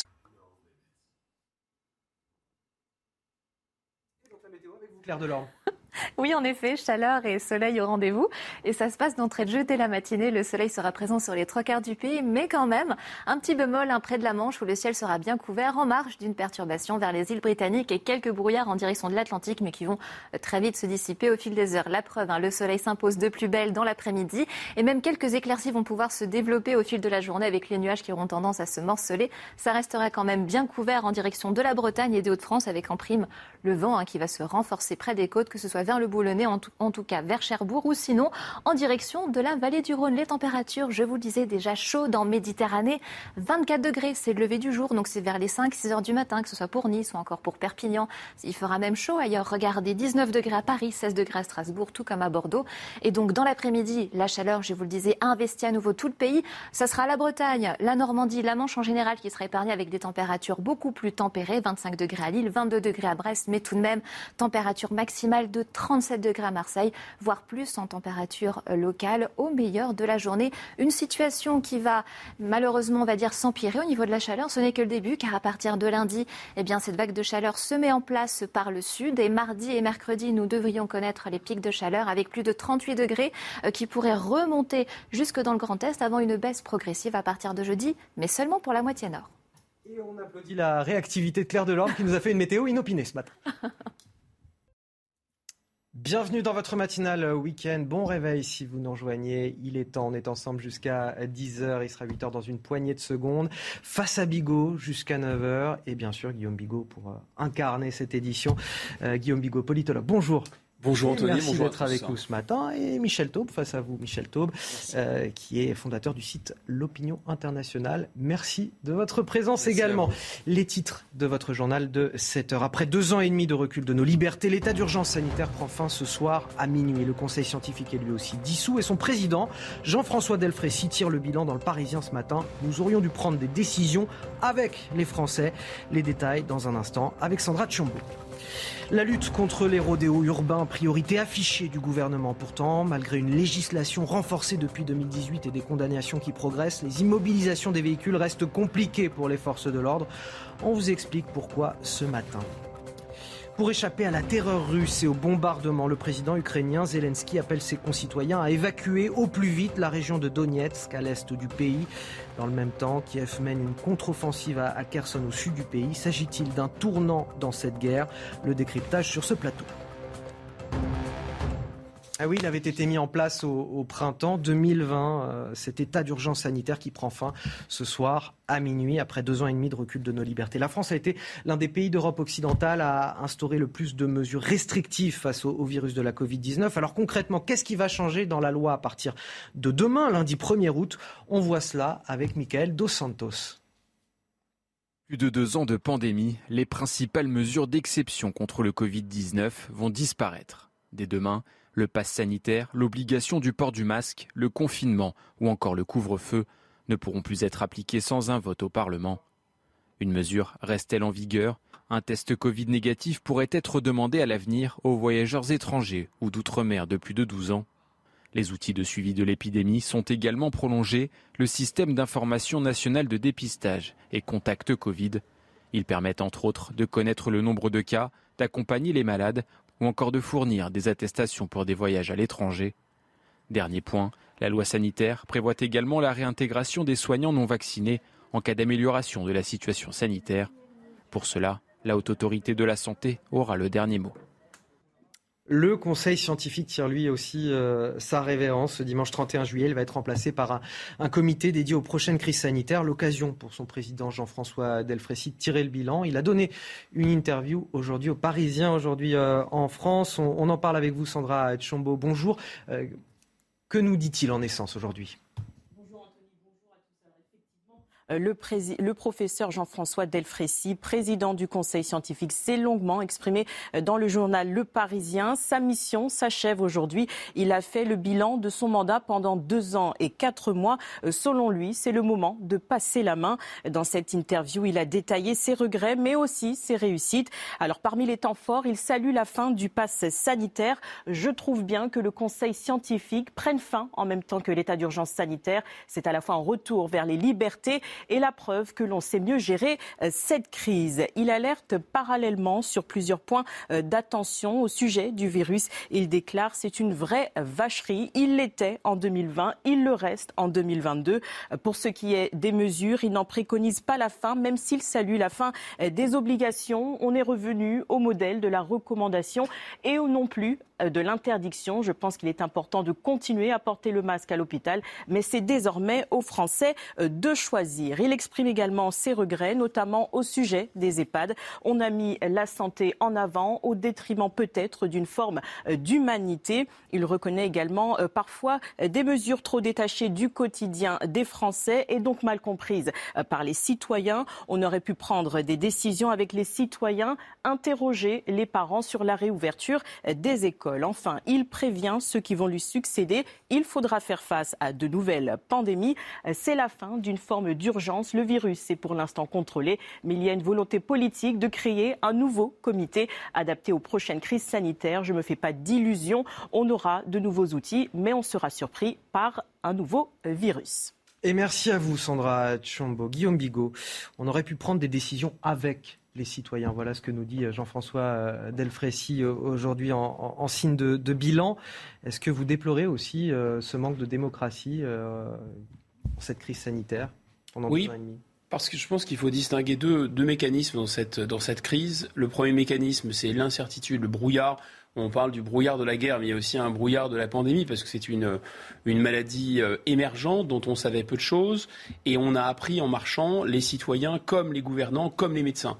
Donc ça, c'est normal que ça soit, soit dissipé au fur et à mesure. C'est aussi normal, même si ça a été très surprenant pour nous, les simples citoyens non habitués à ces débats scientifiques, ces débats entre médecins, parce que l'idée la plus répandue, c'est que la science, c'est la vérité qu'un grand V. Et dans un monde dans lequel il n'y a plus... Euh, euh, a plus de syndicats, il n'y a plus d'églises, euh, il n'y a plus d'autorité, etc. On avait au moins l'impression, et que l'autorité, même la, parole médiatique est très contestée, et on avait au moins l'impression que la science, c'était quelque chose d'absolument euh, immobile et stable, quand quelque chose était scientifique, quand un grand scientifique disait quelque chose, c'était incontestable. Et on s'est aperçu, effaré, que le débat scientifique s'est un peu déroulé sur la place publique et que non seulement les scientifiques pouvaient se battre comme des chiffonniers, mais qu'on ne savait plus à quel sein se vouer, à quelle blouse blanche se vouer et quelle était la vérité scientifique. Donc ça, c'était un, phénomène un peu perturbant pour tout le monde et c'était d'une certaine façon normal. Là où le bas, à mon avis, a blessé, et je trouve que c'est assez intéressant parce que sur cette chaîne, par exemple, il y a eu des tas de débats de gens qui étaient pour, contre, pour le vaccin, contre le vaccin, etc. Il y a eu pour le masque, contre le masque. Bref, donc le débat était assez vivant, mais pour le coup, euh, et j'étais pas le dernier à faire ça, à mon avis, tout, le monde ici a tenu une ligne qui était celle de mais écoutez, euh, on ne pourra pas vaincre, euh, de toute façon, faire reculer un virus sans la participation des citoyens. Donc la force d'une démocratie, c'est la confiance que les gouvernants placent dans les gouvernés, que les gouvernés placent dans les gouvernants. Ce lien de confiance, qui est une véritable autorité démocratique. L'autorité démocratique n'est pas celle d'une dictature comme la Chine. L'autorité où il y a des gens qui se méfient à juste titre des, des citoyens, de la population. Vous voyez, donc faut pas trop leur dire, c'est un peu des enfants, on va les enfermer, on va pas leur raconter tout parce qu'ils sont pas capables de comprendre la vérité. Non, la force d'une démocratie, c'est le lien de confiance. Et c'est la force de la parole publique. Et dès le départ, on a dit, il y a un problème, il y a un énorme problème qui est que le gouvernement français, il fait des choses bien, il fait des choses moins bien, il tâtonne comme tout le monde, c'est OK, mais le gouvernement français nous parle comme à des enfants de 5 ans. Et ça, ça ne va pas du tout. Et là, effectivement, le Conseil scientifique lâche le morceau, si j'ose dire. Euh, Michel Taube, quel bilan vous vous tirez du, sur le plan des libertés individuelles? Est-ce que vous déplorez là aussi un, recul de ces libertés pendant deux ans? Euh, Oui et non. Oui, bien entendu, il y a eu des restrictions de, liberté, euh, c'est un fait. En même temps, il y avait une crise pandémique. Il y avait un problème de santé publique. Et on ne lutte pas contre une pandémie, une épidémie, sans prendre des mesures, malheureusement, qui, qui limitent les possibilités de déplacement, les possibilités ah de contact. Ben non, mais c'est que les attestations qu'on s'est fait à nous-mêmes, ça attendez, j'ai vu. mais évidemment non, mais ça c'est tous les excès. Mais ah, attendez, ah, oui, on est d'accord. Bah, mais évidemment, mais il n'y a, eu que les excès. Il y a eu et des contradictions totalement euh, euh, des injonctions paradoxales. On parlait aux Français comme à des enfants Non, mais évidemment non. Et là, je suis totalement d'accord avec Guillaume Bigot. Euh, le, le, président de la République s'est présenté aux Français comme le médecin en chef comme le médecin de tous les Français, en lui disant voilà ce que vous devez faire. Et ne serait-ce que dans le ton. Sans le savoir. Et dans la... Mais évidemment, évidemment sans le savoir. Parce qu'il n'est pas médecin. Et même les médecins ne savaient pas, ne connaissaient pas le Covid. Combien de contradictions avons-nous euh, découvert sur les plateaux de télévision entre des médecins qui n'étaient pas d'accord entre eux? Donc, moi, j'aimerais revenir sur l'interview de M. Delfrécy, qui est une interview de testament un petit peu. Qui est que vraiment j'invite tous les Français à lire. Elle est vraiment très intéressante. C'est un homme, c'est un grand humaniste, M. Delfrécy. Il a lutté contre le sida pendant des années. Il a été extrêmement utile dans la lutte, notamment contre, contre le sida. Il est le président du comité national d'éthique, ce qui d'ailleurs, à mon avis, depuis le départ, posait un problème, non pas de conflit d'intérêts, mais de positionnement entre sa fonction au niveau du comité national d'éthique et les enjeux de la lutte contre le Covid. Mais bon, passons. Mais cette interview, elle est très intéressante. Et ce que je regrette, s'il y a des choses qu'il ne dit pas, M. Delfrécy, dans son interview, au niveau du bilan de ce qui s'est passé depuis deux ans, il ne dit pas, il ne dit pas explicitement qu'il y a eu plus de 150 000 morts. Et il se félicite que on a eu proportionnellement à la population moins de morts que dans d'autres pays. Honnêtement, je serais un petit peu plus modeste. Je pense que personne ne peut se, prétendre, comme l'a fait Emmanuel Macron pendant la crise, à avoir, euh, j'ai envie de dire, eu le moindre succès dans cette lutte contre le Covid. La deuxième chose, il ne le cite même pas. Euh, la France n'a pas eu de vaccin contre le Covid. Il y a des vaccins euh, en Russie, en Chine, aux États-Unis, en Angleterre, à Cuba, on n'a pas eu de vaccin français. Alors, vous me direz, c'est pas tout à fait vrai. Parce que depuis le 24 juin dernier, la société Valnueva, qui est une société basée notamment à Nantes, a enfin obtenu l'homologation pour un vaccin français. Donc on a un vaccin français, et voilà que dans son interview de testament, le président du comité qui, qui, était en charge du Covid ne se félicite pas de ce qu'on ait enfin un vaccin français. Ça en dit très long sur les retards de la recherche en France et sur un problème, j'ai envie de dire, d'adhésion du politique. Ah, voilà. Et troisième point, c'est que Monsieur Delfrécy, il a une mission impossible.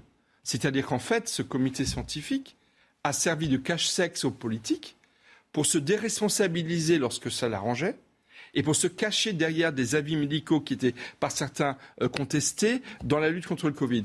Moi, je pense très sincèrement, je pense très sincèrement que le politique, contrairement aux apparences qu'a voulu donner Emmanuel Macron, en surcommuniquant sur le Covid. Rappelez-vous, nous sommes en guerre contre le Covid. 36 millions de téléspectateurs dans, hein. dans, une de ces interventions. la guerre contre le virus. Tout à fait. Dans une de ces interventions euh, télévisuelles. Et, et en fait, le politique s'est caché derrière le scientifique. Et qu'est-ce qui s'est passé pendant deux ans?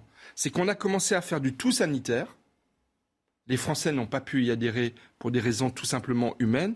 Et à partir d'un certain moment, le président de la République s'est rendu compte qu'à ne faire que du tout sanitaire, on allait droit dans le mur. Et du coup, il a pris du recul, il a pris un, peu un petit peu de hauteur. Et il s'est rendu compte que la santé, ce n'était pas que des mesures sanitaires. C'était aussi la prise en compte globale des êtres humains, la question de l'humanité, le social, etc. La question de l'humanité est très importante. Bref, ça n'est pas qu'aux médecins de prendre en compte la question de la lutte contre une telle pandémie. Un dernier mot, Guillaume Bigot, sur un point particulier que je voulais soulever, parce qu'on n'en a pas beaucoup parlé. Et là, euh, Jean-François Delfrécy, dans son interview, il a le mérite de le souligner. Il exprime un, autre regret. Il dit Il me suivra tout au long de ma vie, ce regret. En juin 2020, lors du déconfinement dans les EHPAD, on a mis la santé avant tout, au détriment peut-être d'une forme d'humanité, ce qui a entraîné des syndromes de glissement des personnes âgées qui se laissaient mourir d'ennui. C'est peut-être la chose la plus terrifiante, effectivement, c'est qu'on certains n'ont pas pu enterrer leur mort, le lien humain a été a été coupé et c'est ça connecte euh, cette, cette gestion avec ceinture, bretelles, on se protège de tout du côté des politiques, euh, des directeurs d'EHPAD, parce que c'est si vous voulez, si on se met du côté des politiques, j'ai beaucoup critiqué tout à l'heure, mais en fait, ils se méfient aussi des citoyens qui, euh, qui, parce qu'il y a une judiciarisation du politique. On n'accepte plus que la politique, c'est aussi prendre des risques. Le principe de précaution, à mon avis, est quelque chose de très délétère. Donc, pour en venir à votre question, oui, ils, se sont tous protégés, et donc ça a eu pour effet, effectivement, que des gens sont morts Mais seuls on, on a oublié cette humanité pendant la crise sanitaire. Mais, et ça connecte cette question-là à une autre question qui est pour notre société, de toute façon, on ne meurt plus. Enfin, la mort est euh, indécente, elle est pornographique, elle a disparu.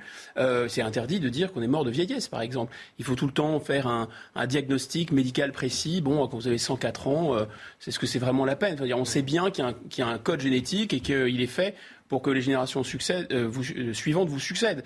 Mais là, il y a quelque, vous voyez, il y a, donc ça, ça a articulé plein de plein de tabous et donc on n'a plus, effectivement, on n'a pas vu les gens qui, certains n'ont pas vu leurs parents avant avant qu'ils meurent. C'est effrayant. On va parler des rodéos urbains. Les rodéos urbains qui sont une priorité des services de police partout sur le territoire national. C'est ce que rappelait il y a encore deux jours le préfet de police de Paris, Laurent Nunez, récemment nommé. C'était lors de sa toute première conférence de presse au, au carrousel du Louvre. Depuis 2018, effectivement, l'arsenal juridique s'est renforcé, un an d'emprisonnement, 15 000 euros d'amende, et puis surtout, il permet, cet arsenal juridique, la confiscation des véhicules. Seulement voilà, concernant ce dernier point, c'est un petit peu plus compliqué, un peu plus difficile qu'il n'y paraît.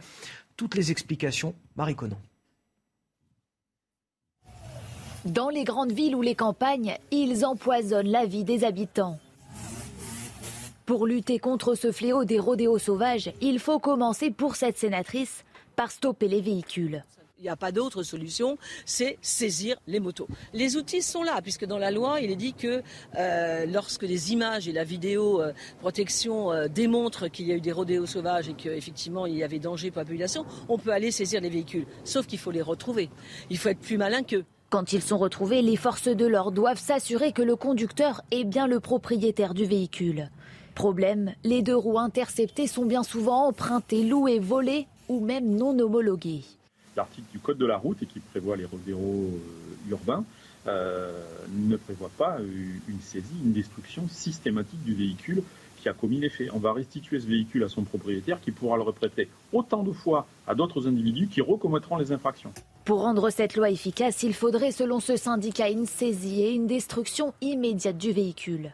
En plus de cette sanction, les auteurs de rodéos sauvages risquent aujourd'hui une peine d'un an d'emprisonnement et 15 000 euros d'amende. Les rodéos sauvages, on en parle sur ce plateau juste après le rappel de l'actualité. Avec vous, Sandra Chambaud. Le requin bleu aperçu dans le Var, retrouvé mort hier. Le groupe phocéen d'études des requins évoque un décès de cause naturelle.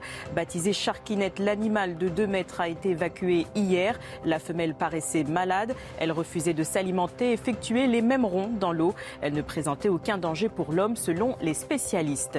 Dans l'Illinois, aux États-Unis, un ticket gagnant a remporté le jackpot vendredi soir, soit plus de 1 milliard 337 millions de dollars. C'est l'un des plus gros gains de l'histoire de la loterie américaine. Selon une estimation de Méga Millions, s'il souhaitait recevoir son prix en une seule fois, il recevrait 780 millions de dollars. Une partie serait ensuite reversée, euh, prélevée par les euh, impôts.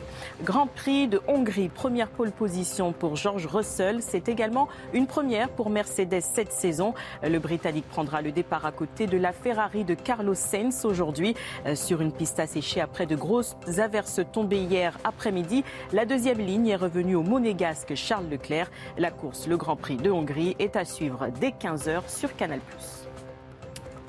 Ce serpent qui se mord la queue entre euh, voilà ces euh, auteurs de rodéos urbains qui commettent ces rodéos urbains avec des véhicules qu'ils louent ou qu'ils empruntent, euh, un prêt de derrière tout ça, qu'ils volent également. Résultat, ces véhicules, ils ne sont absolument pas détruits pour la plupart. Ils sont rendus tout simplement à leurs propriétaires. Et puis ceux qui veulent commettre à nouveau ces rodéos urbains peuvent à nouveau les emprunter aux, propriétaires et commettre à nouveau ces, ces rodéos urbains. ça n'en finit jamais finalement. Bah, on a tous les ingrédients euh, du même dispositif, c'est-à-dire une stratégie d'évitement. On ne veut pas aller au contact, on ne veut pas le rapport de force. Donc, euh, quand il y a des attaques de commissariat avec des mortiers d'artifice, on s'attaque au matériel, c'est-à-dire aux mortiers d'artifice. Quand il y a des rodéos urbains qui peuvent tuer, blesser et qui mettent en danger la vie d'autrui, euh, on ne va pas s'en prendre à ceux qui euh, pilotent les motos. On va s'en prendre au matériel. On attaque le matériel. Il y a vraiment une volonté de stratégie d'évitement. Alors pourquoi cette stratégie d'évitement? On l'a dit et redit, parce qu'il y a toujours la peur de l'émeute. C'est, je crois, une, grave émeute à Villers-le-Bel en 2017 qui avait démarré justement à la suite d'une volonté d'intervenir directement sur des rodéos urbains. Donc il y a vraiment une stratégie d'évitement, ça c'est sûr, c'est au cœur du, du, sujet.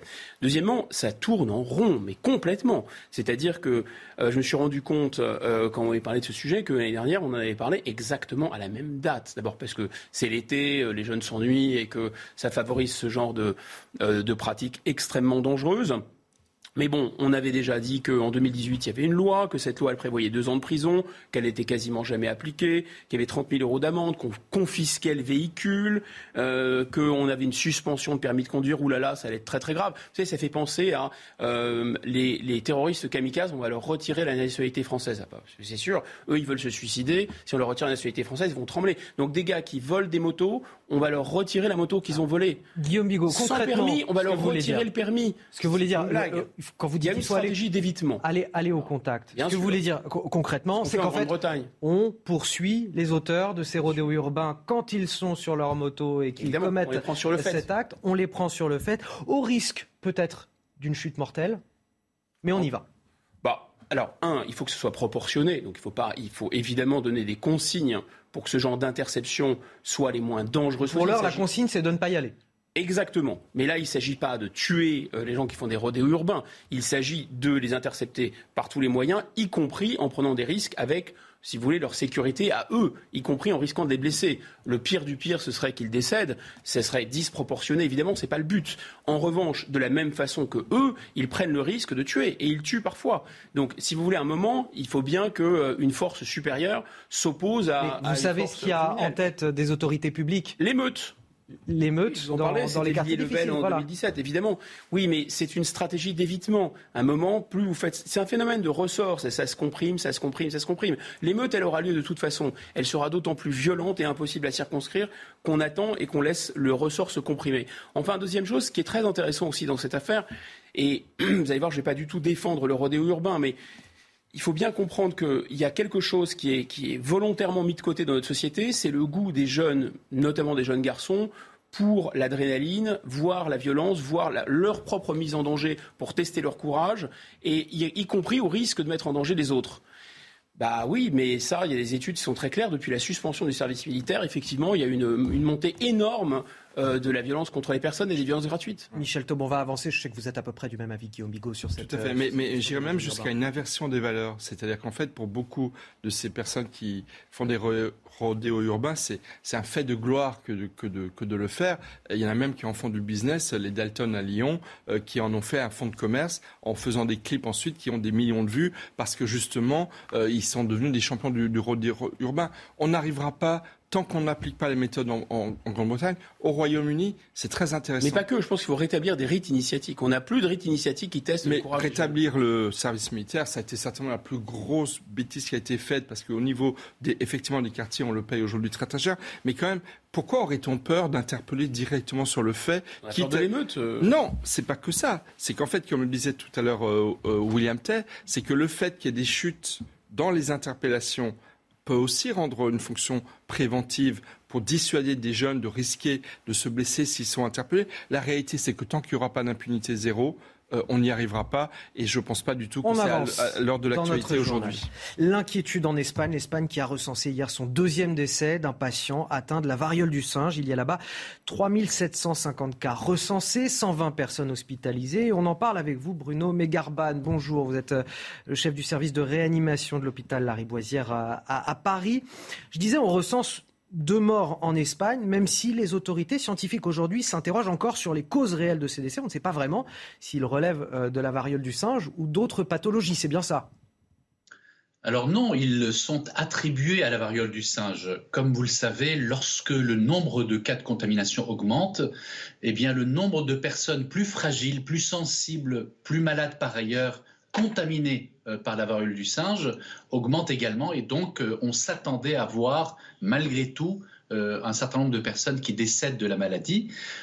alors lorsque l'on est immunodéprimé et on sait qu'un pourcentage important des personnes contaminées sont porteuses du virus du VIH, eh bien, le virus peut disséminer à d'autres organes et être responsable d'encéphalite, de myocardite, et c'est euh, c'est l'une des possibilités de décès de ces personnes.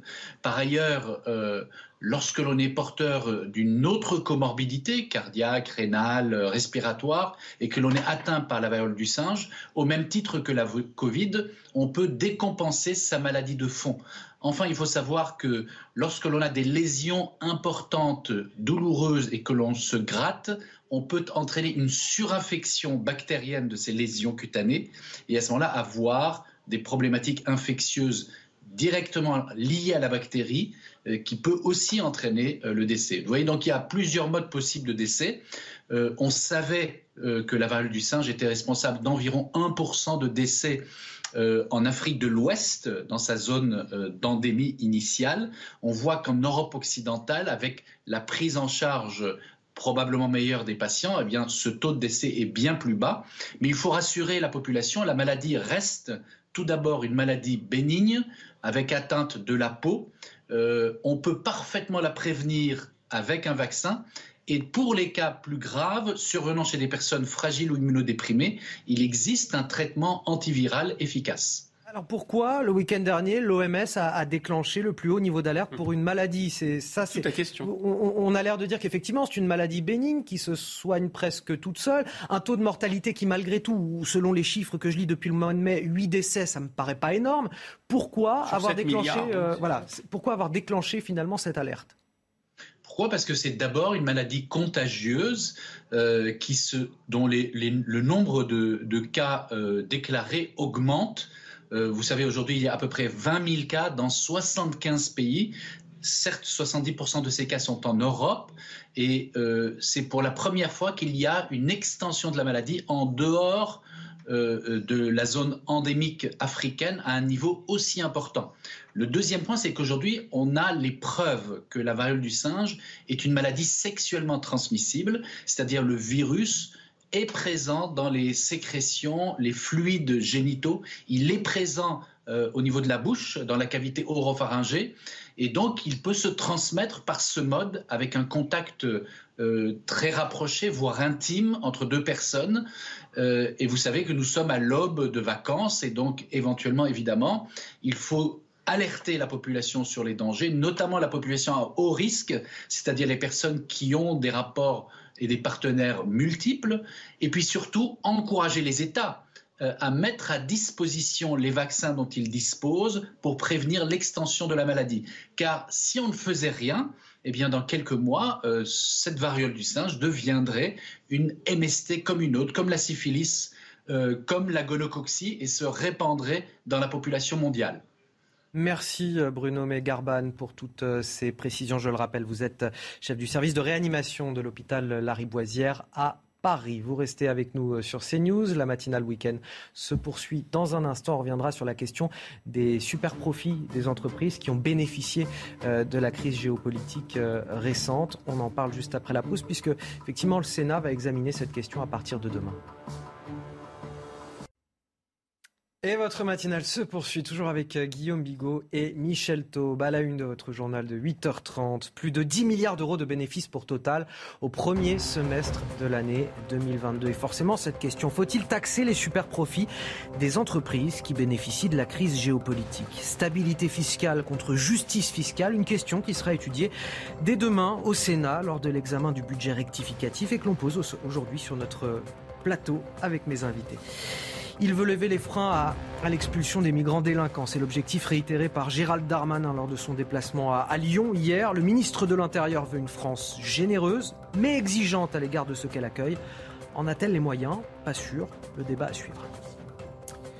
On finira ce journal sur de belles images. La traversée de Paris en voitures anciennes, 15e édition estivale de ce défilé. 700 véhicules au départ de Vincennes pour rejoindre les lieux les plus emblématiques de la capitale. Et on a la chance de suivre ça ce matin avec Michel Chevalet. A tout de suite, Michel.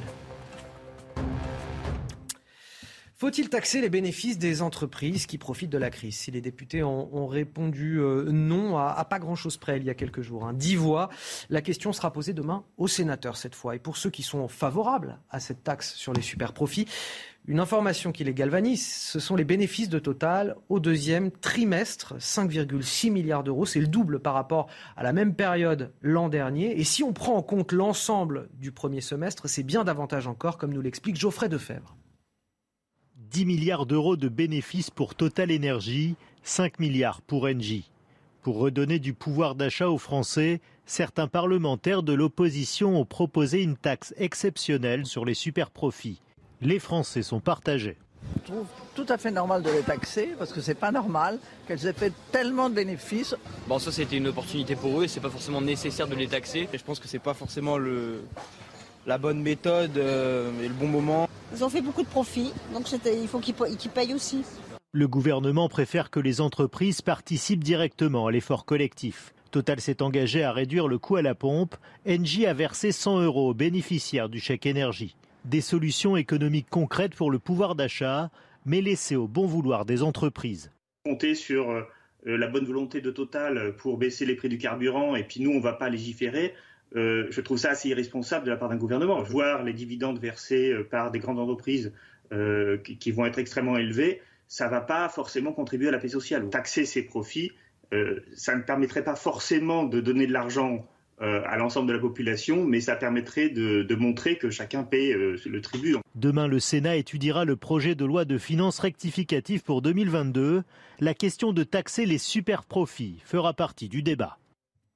Alors, Guillaume Bigot, on en parlait déjà hier, mais cette ristourne de 500 millions d'euros, euh, par exemple, pour Total, elle est largement compensée par le fait qu'effectivement, euh, cette opération commerciale leur ramène des clients et augmente le volume des ventes. Alors forcément, ça, ça leur coûte peut-être pas si cher que ça, peut-être même que ça leur rapporte de l'argent. Mais pour autant, vouloir une taxe sur les super profits, est-ce que c'est pas, comme le veulent euh, les insoumis, est-ce que c'est pas quelque chose d'un petit peu démagogique?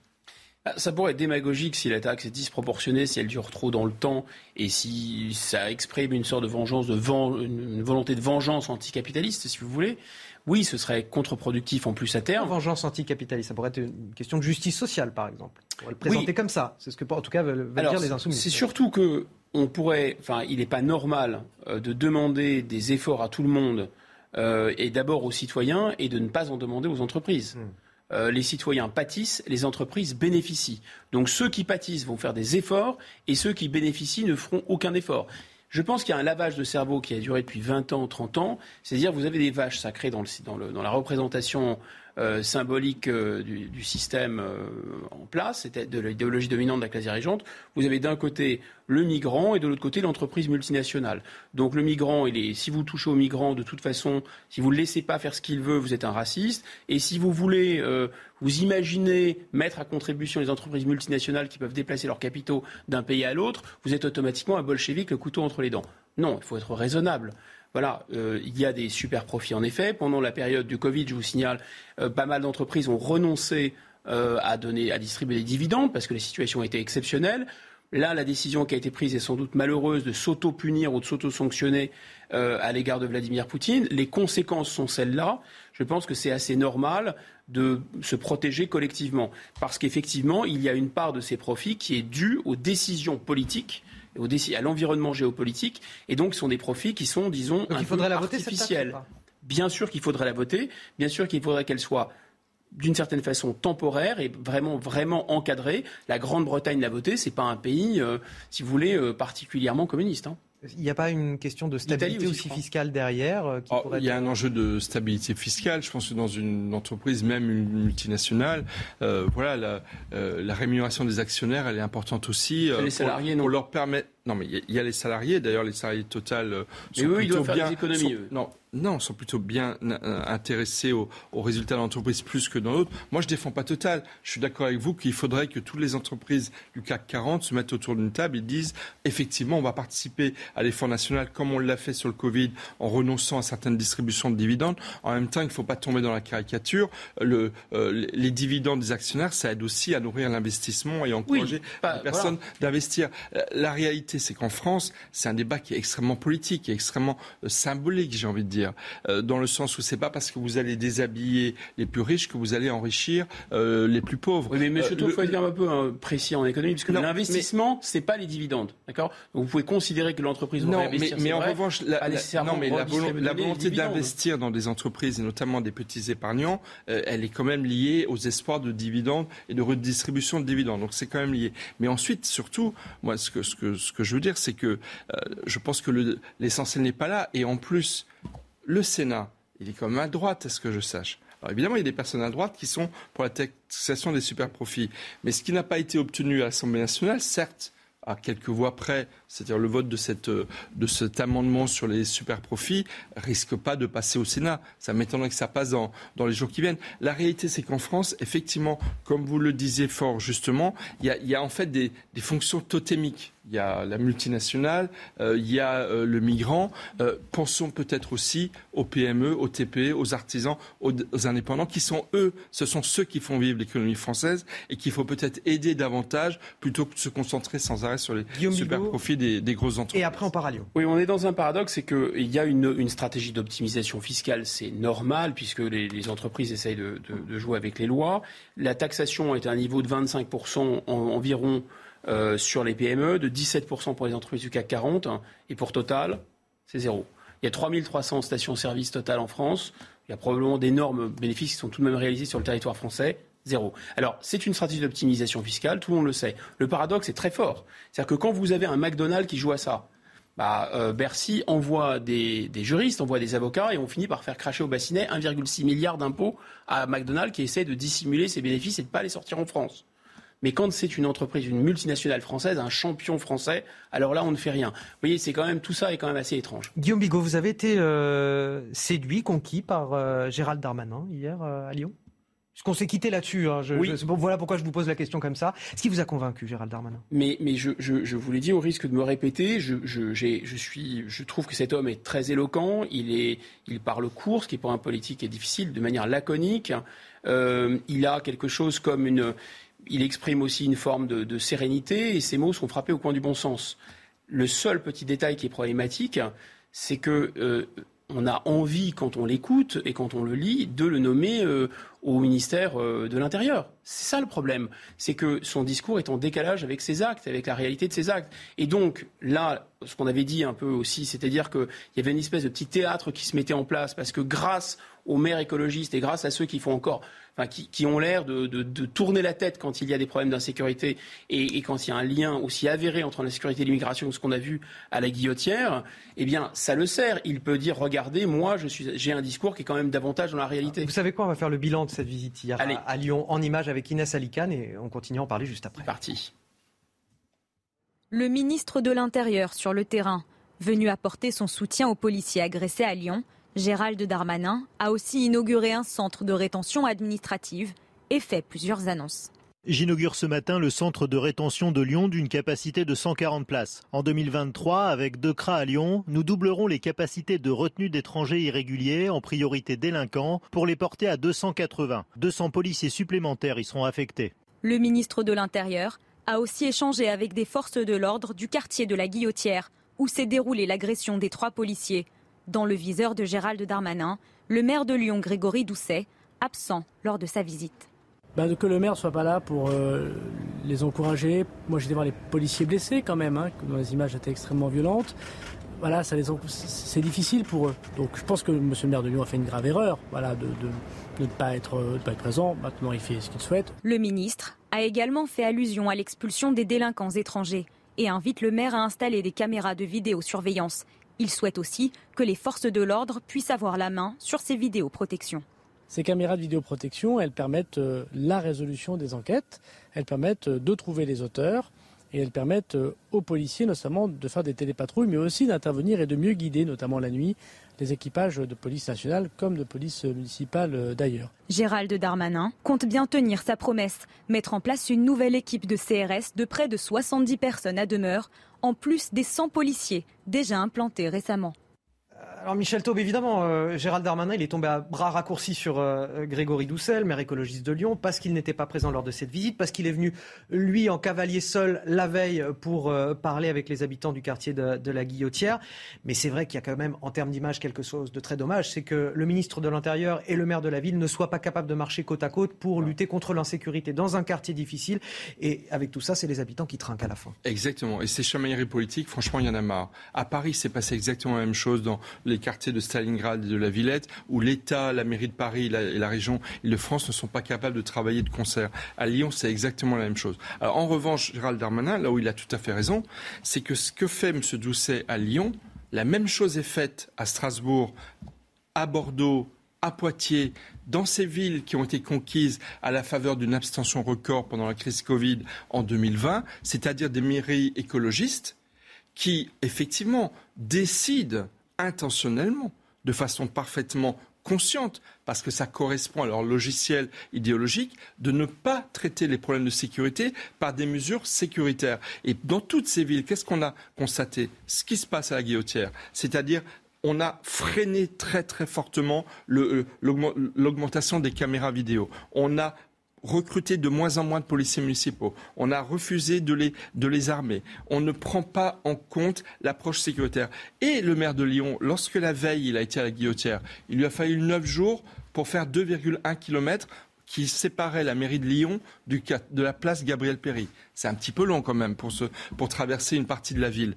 Euh, le maire de Lyon, qu'est-ce qu'il a dit sur place? Il a dit on fait des efforts on fait du travail d'accompagnement social, on fait du social. Bref, toujours l'excuse ah, Il a dit aussi qu'il attendait plus de police de la part de, l'État. Hein, mais il a aussi des policiers municipaux. Il aurait pu installer à titre préventif des policiers municipaux. Vous savez, la police de proximité que euh, Nicolas Sarkozy avait malheureusement déshabillée, on aurait pu considérer que euh, les policiers municipaux jouent ce rôle de police de proximité. Et s'il y avait depuis dix jours des policiers des quarts de CRS. S'il y a eu tellement d'interpellations depuis dix jours, c'est pas parce qu'il y a des mesures qui ont été prises euh, euh, sciemment par décision politique, c'est parce qu'il y a une pression médiatique et du coup, on a, on a mis le paquet sur, sur ce quartier. La réalité, c'est que tant que nos politiques ne s'entendront pas pour faire de la sécurité une priorité, les uns pour raisons idéologiques et les autres au-delà des pétitions de principe du ministre lui-même, parce qu'Emmanuel Macron, je ne suis pas certain que ce soit autant que cela, même je suis sûr que ça ne l'est pas dans son logiciel, on n'y arrivera pas. Alors, autre question, euh, et c'est ce que dénonce euh, Gérald Darmanin, le manque de vidéosurveillance dans la ville de, de, Lyon. Euh, on a 571 caméras dans la ville de Lyon, et ce que déplore l'opposition, c'est qu'aujourd'hui, ces caméras, elles servent à vidéo-verbaliser les automobilistes et pas à protéger les populations. Écoutez, on c'est vraiment, encore une fois, une approche, euh, comment peut-on dire, très, très micro, micro, euh, microscopique, enfin impressionniste des, problèmes. C'est vrai que ça peut avoir une utilité technique, ces caméras, je ne dis pas le contraire. J'avais lu d'ailleurs un rapport de la gendarmerie qui tendait à dire que les interpellations euh, avec les, images de vidéosurveillance, ce n'était pas toujours le, le, cas. Et pour une raison simple, et là, personne ne l'a répondu à M. Darmanin, mais effectivement, les images de vidéosurveillance. Ce monsieur a quand même un toupet incroyable, euh, puisqu'il a créé une séquence involontairement, bien sûr, avec le Stade de France, où il a accusé les supporters, il a accusé les faux billets, euh, alors qu'on a eu euh, une situation de quasi-émeute devant le Stade de France, devant le monde entier. Il y avait des images parce qu'il y a eu un nombre absolument incroyable. Vous voyez venir sur les images. L'atteinte. Vanter la vidéosurveillance ah alors qu'on n'est pas capable de garder des images. Bah oui, bah oui, c'est un peu le problème. Et c'est ah ce que pointait ce rapport de gendarmerie. Il faut au moins les garder, les images, pour qu'elles soient utiles. Mais au-delà des images, c'est ni la guillotière, ni les images, ni le, nombre de policiers, ni les CRA, ni les policiers municipaux, etc. il, y a, il faut aller. Enfin, écoutez, il vaut mieux aller à la racine du problème. À la racine du problème, il y a deux, il y a deux choses qui sont. Allez, une chose, on va faire encore plus simple il dit, il redit, la France doit être exigeante, mais généreuse. Généreuse, c'est-à-dire qu'elle doit continuer à, faire venir des gens. Mais un État n'a pas d'amis, il n'a pas à être généreux, un État, il n'a que des intérêts. La France accueillait 100 000 personnes chaque, chaque, année, ensuite 200 000 personnes, on est passé à 400 000 personnes. Mais il faut que ça s'arrête un moment. Et à aucun moment, il ne propose d'arrêter le fait de faire venir des gens. Et pourtant, la guillotière, on a bien vu ce que ça pouvait donner. 8h45 sur CNews, c'est l'heure du rappel de l'actualité. Et c'est avec vous, Sandra Chambaud. Sur les routes, la circulation s'annonce difficile aujourd'hui. La journée est classée orange dans le sens des départs, mais rouge le long de l'axe Auvergne-Rhône-Alpes dans les sens des retours. Des ralentissements sont prévus dans le quart sud-est et sur le pourtour méditerranéen. Pour demain, Bison Futé annonce peu de difficultés sur la route, sauf en région Auvergne-Rhône-Alpes et autour de la Méditerranée. Attaque au drone contre l'état-major de la flotte russe de la mer Noire. Elle a eu lieu aujourd'hui à Sébastopol, ville de la péninsule annexée de Crimée. Bilan, 5 blessés parmi les employés. Toutes les festivités liées à la journée de la flotte russe ont été annulées pour des raisons de sécurité. Les habitants sont priés de ne pas quitter leur domicile. Jeu du Commonwealth, Kip Langat se trompe de route mais remporte le marathon. La scène s'est déroulée hier à Birmingham. Face à l'absence de barrière à environ un kilomètre de l'arrivée, le coureur a été induit en erreur. Il a suivi un véhicule sur la mauvaise voie pendant une quarantaine de mètres avant de faire demi-tour. Mais ce léger détour ne l'a pas empêché d'offrir à l'Ouganda euh, sa première médaille d'or dans la discipline. S'agit-il d'un tournant dans la guerre en Ukraine? Le président Zelensky appelle les habitants de la région de Donetsk à évacuer pour échapper au bombardement. Ce territoire de l'est du pays est désormais largement sous contrôle de Moscou. On fait le point sur la situation avec Alexis Vallée.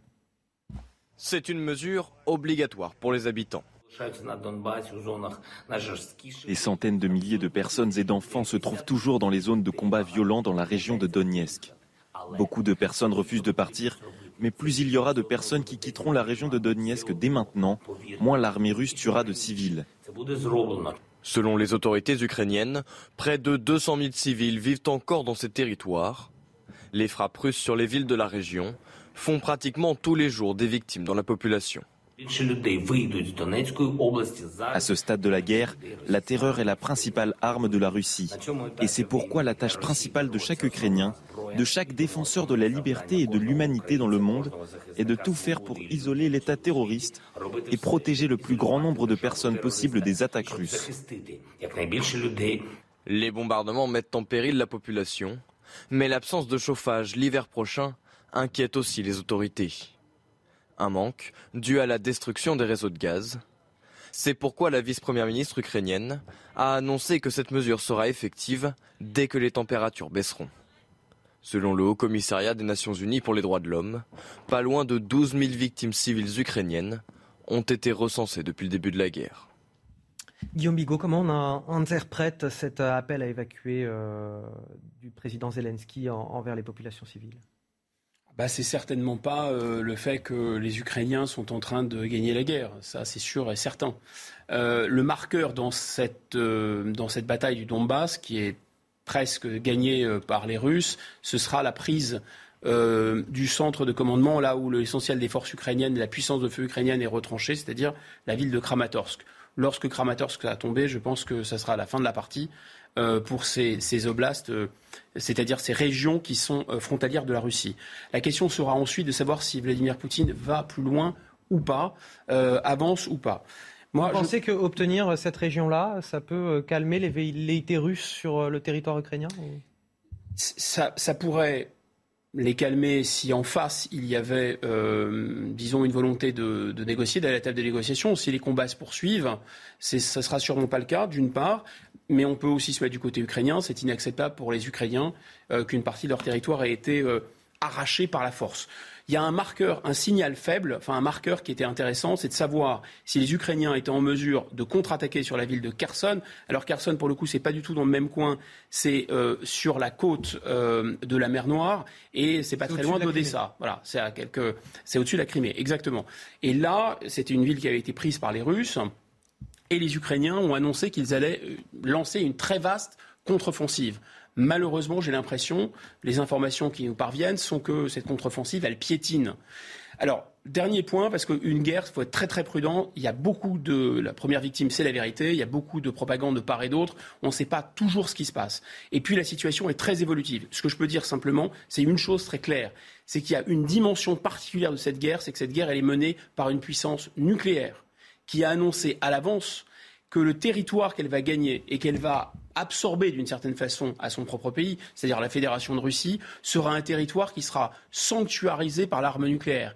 Et ça, c'est tout sauf un détail et on fait semblant de ne pas le voir. Néanmoins, c'est un énorme problème. C'est un énorme problème parce que si ces territoires sont grignotés par la Russie et qu'ils deviennent ensuite russes, qu'ils donnent des passeports, qu'ils plantent le drapeau russe, eh bien, ils vont dire si vous attaquez, si vous essayez de reprendre ces territoires, attention, nous, on a l'arme nucléaire.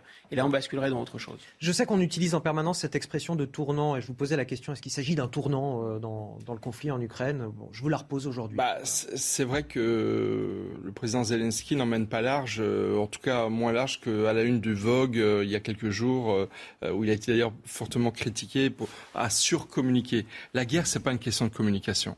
Et la réalité, c'est que la guerre d'usure, à force de bombardement, de bombardement et de bombardement de la part de Vladimir Poutine, il commence malheureusement à la gagner.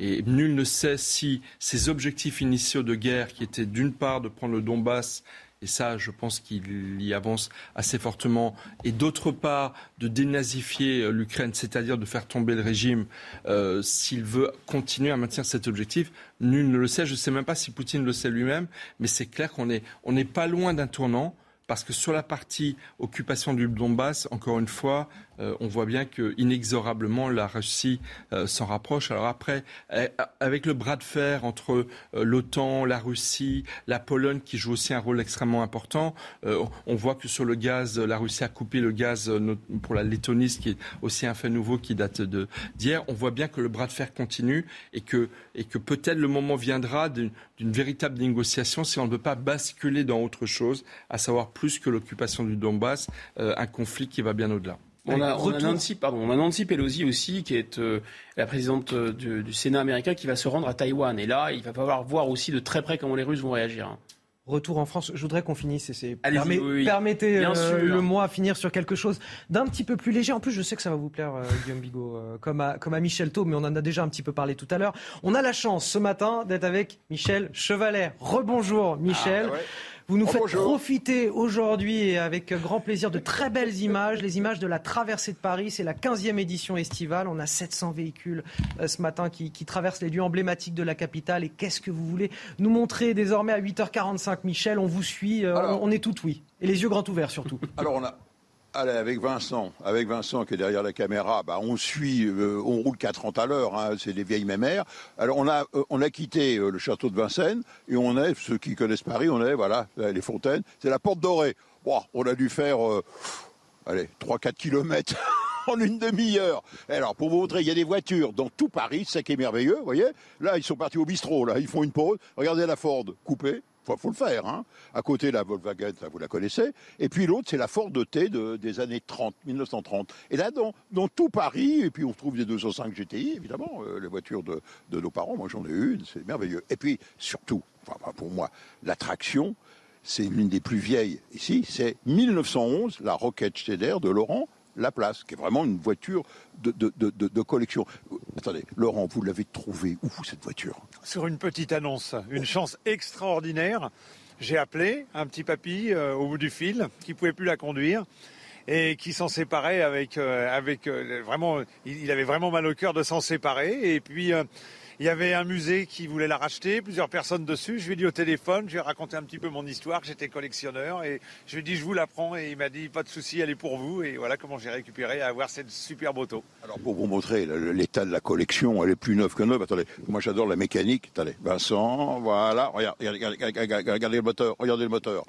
Voilà, ça c'est le moteur d'origine. Et alors, vous voyez les anomalies, regardez le moteur. Vous voyez ça c'est des purges. Alors on met des petites gouttes d'essence avant de démarrer et on le gave avec de l'essence. Et puis là, le carburateur, il y avait, vous voyez, un titilleur. On enfonçait le flotteur de façon à gaver le moteur d'essence et il démarrait euh, complètement saturé. Alors, dernier point, deux détails.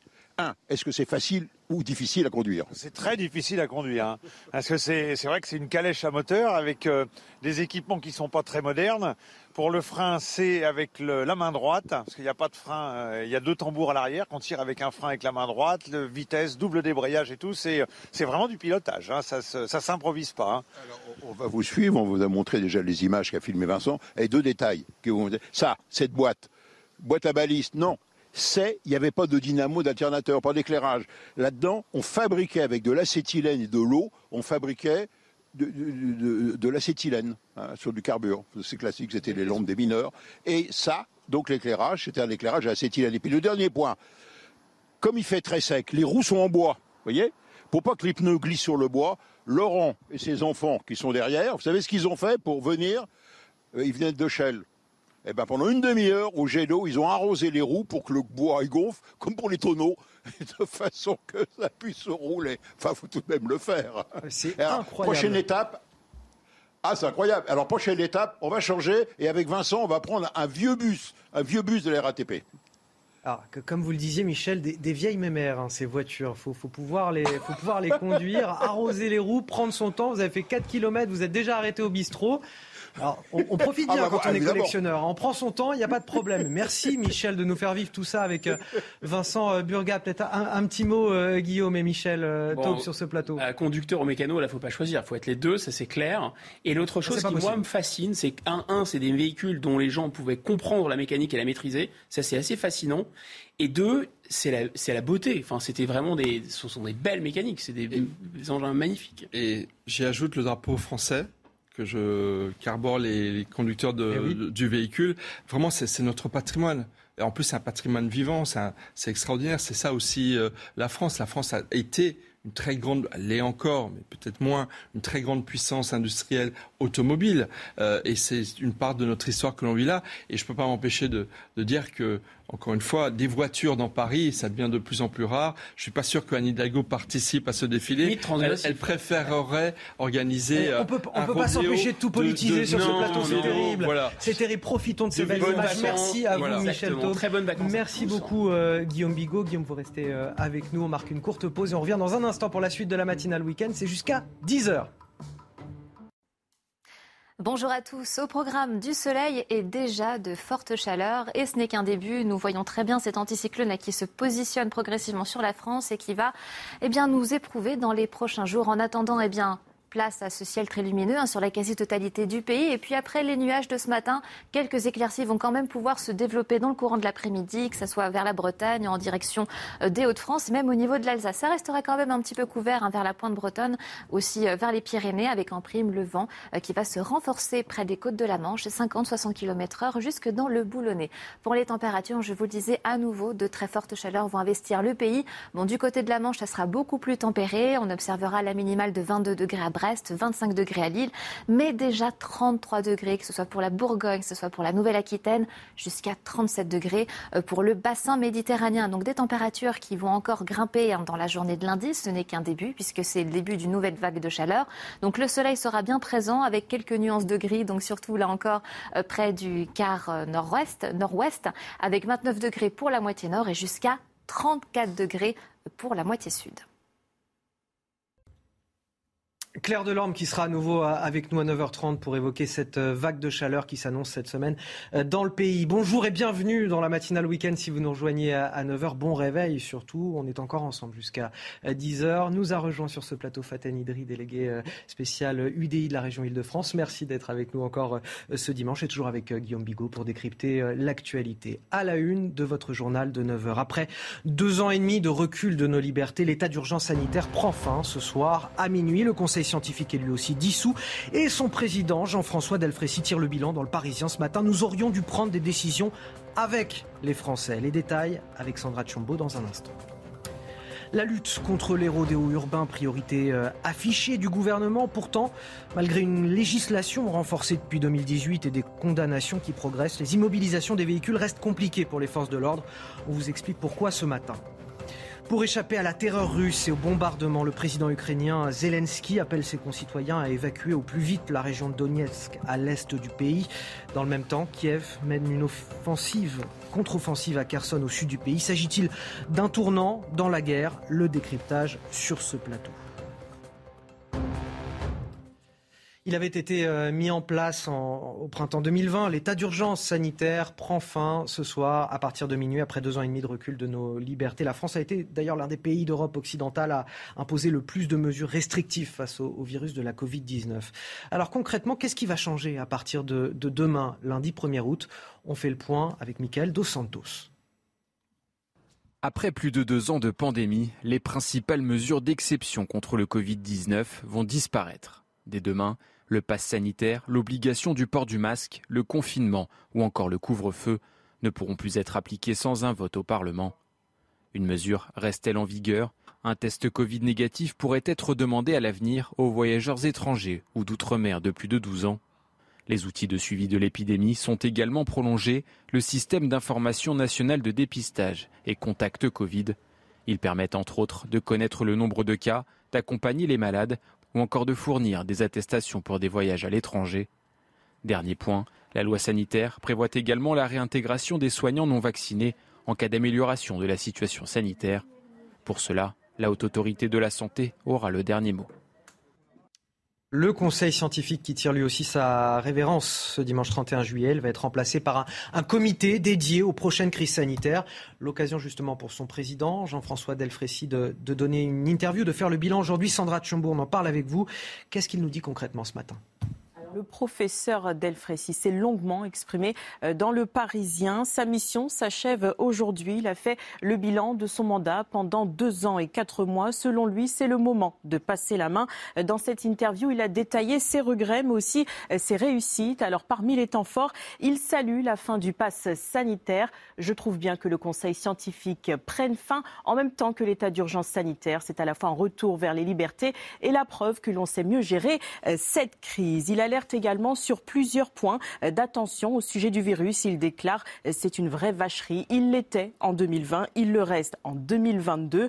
Pour ce qui est des mesures, il n'en préconise pas la fin, même s'il salue la fin des obligations. On est revenu au modèle de la recommandation et non plus de l'interdiction. Je pense qu'il est important de continuer à porter le masque à l'hôpital, mais c'est désormais aux Français de choisir, conclut-il. Il exprime également quelques regrets, notamment au sujet des EHPAD on a mis en avant la santé euh, au détriment peut-être d'une forme d'humanité. Il reconnaît également euh, des mesures parfois trop détachées du quotidien des Français, donc mal comprises par les citoyens. On aurait pu prendre des décisions avec les citoyens, interroger euh, les parents sur la réouverture des écoles notamment. Enfin, il prévient ceux qui vont lui succéder. Il faudra faire face à de nouvelles pandémies. C'est la fin d'une forme d'urgence. On aura de nouveaux outils, mais on sera surpris par un autre virus.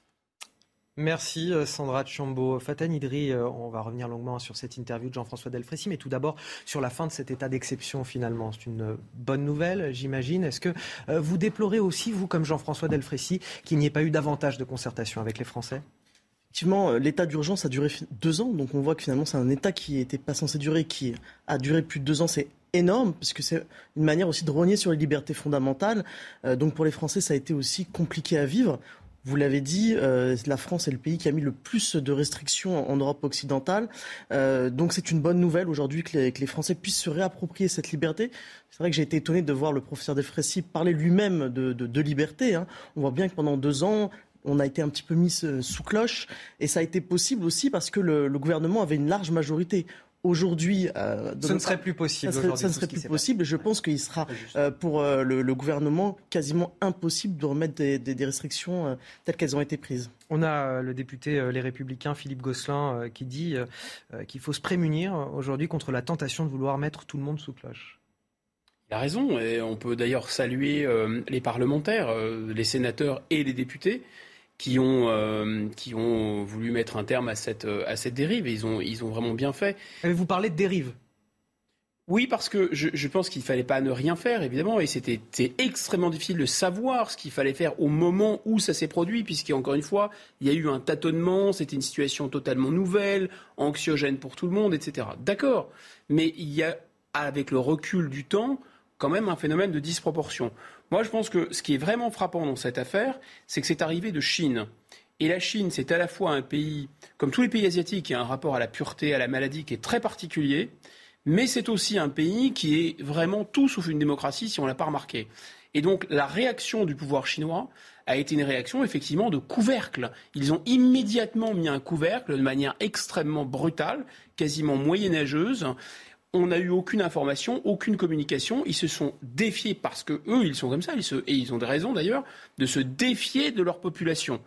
Par ailleurs, il y a eu en Chine, et il y a toujours en Chine, je vous signale, une utilisation ou une exploitation politique de la mmh. maladie.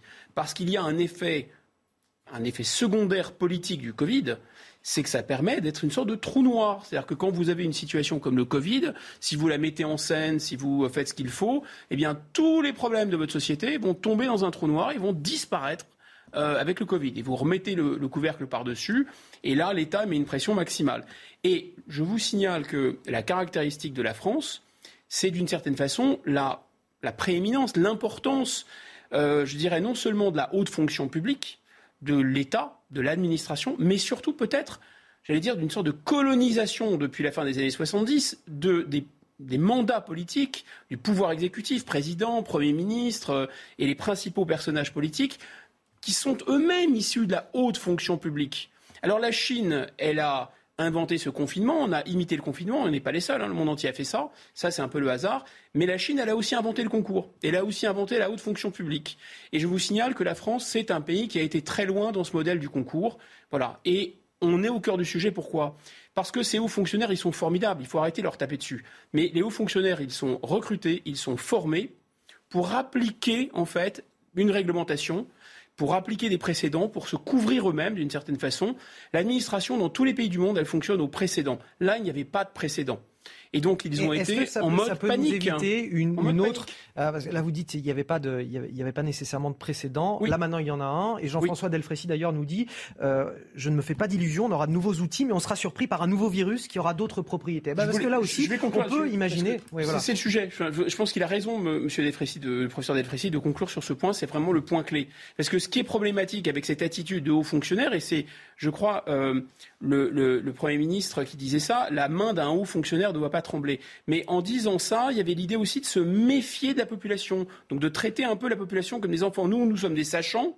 On ne sait pas d'ailleurs ce qu'on doit faire parce que c'est nouveau et l'administration ne nous dit pas ce qu'il faut faire, mais on traite les, enfants, les, citoyens comme des sachants.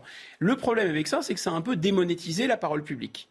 Et ça a un peu abîmé le lien de confiance entre les gouvernés et les gouvernants. Et moi, ce qui me fait peur, c'est que la prochaine fois, si jamais il y a quelque chose d'infiniment plus grave que le Covid, est-ce que les gens le prendront au sérieux? C'est-à-dire, est-ce que vraiment ils suivront euh, les indications de l'État? C'est vraiment un bien très, très, très, très précieux de maintenir le lien de confiance en tout cas, certainement que les Français voudront qu'on fasse appel à leur sens des responsabilités comme, Exactement. Euh, comme on le fait à présent en, cette fin de, de Voilà, et, et, M. Delfrécy a à nouveau raison, c'est ça le, péché originel de la gestion du Covid en France. Je voudrais qu'on évoque à présent les rodéos urbains. Ils sont une priorité des services de police partout sur le territoire national, ce que nous disait il y a à peine deux jours euh, Laurent Nunez, le préfet de police de Paris. C'était sa toute première conférence de presse au carrousel du Louvre. Depuis 2018, on a un arsenal juridique en France qui s'est renforcé. Un an d'emprisonnement, 15 000 euros d'amende pour ceux qui commettent ces rodéos urbains.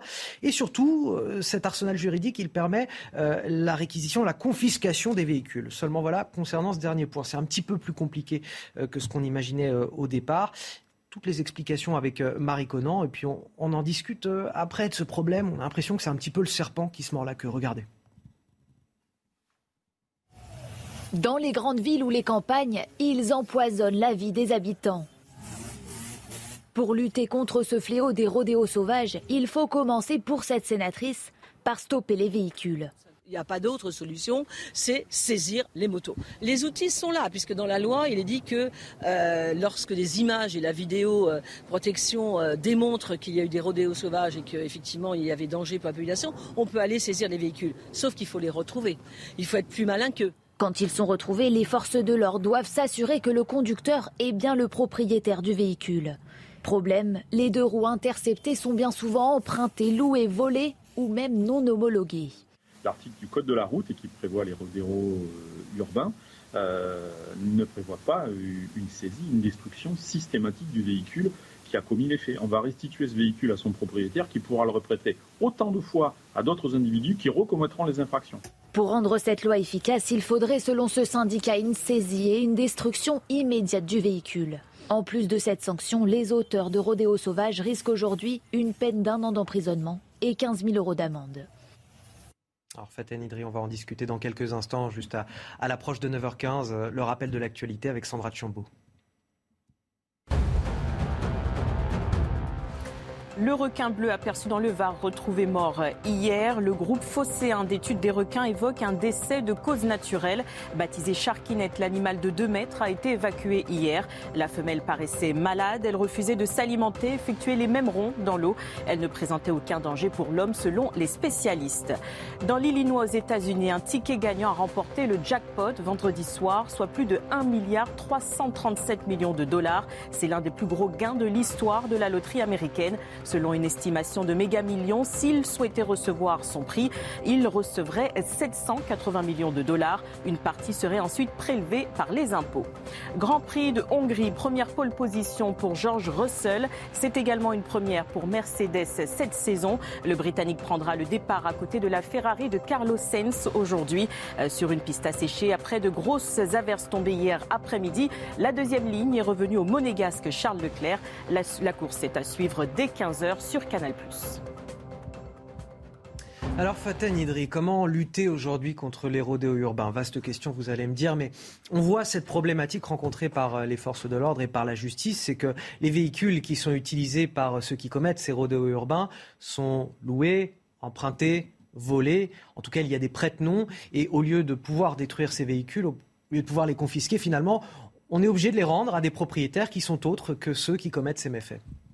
Euh, en fait, il faut changer la présomption de responsabilité. Je vous donne un exemple. Si euh, vous prêtez votre véhicule et que la personne qui conduit votre véhicule se fait flasher, vous êtes responsable, vous devez payer l'amende et vous, vous, prenez les points, sauf à donner le nom de la personne. Ça, Non, mais il faut changer la, présomption de responsabilité. C'est sûr qu'il y a plein d'automobilistes qui nous écoutent et qui sont très contents. Mais justement, il faut faire le parallélisme des formes. C'est-à-dire celui qui conduit euh, le, deux roues euh, sera, est tenu pour responsable. Si le propriétaire dit je l'ai prêté, eh bien le, véhicule sera quand même euh, détruit puisqu'il y a eu un, délit qui a été commis avec.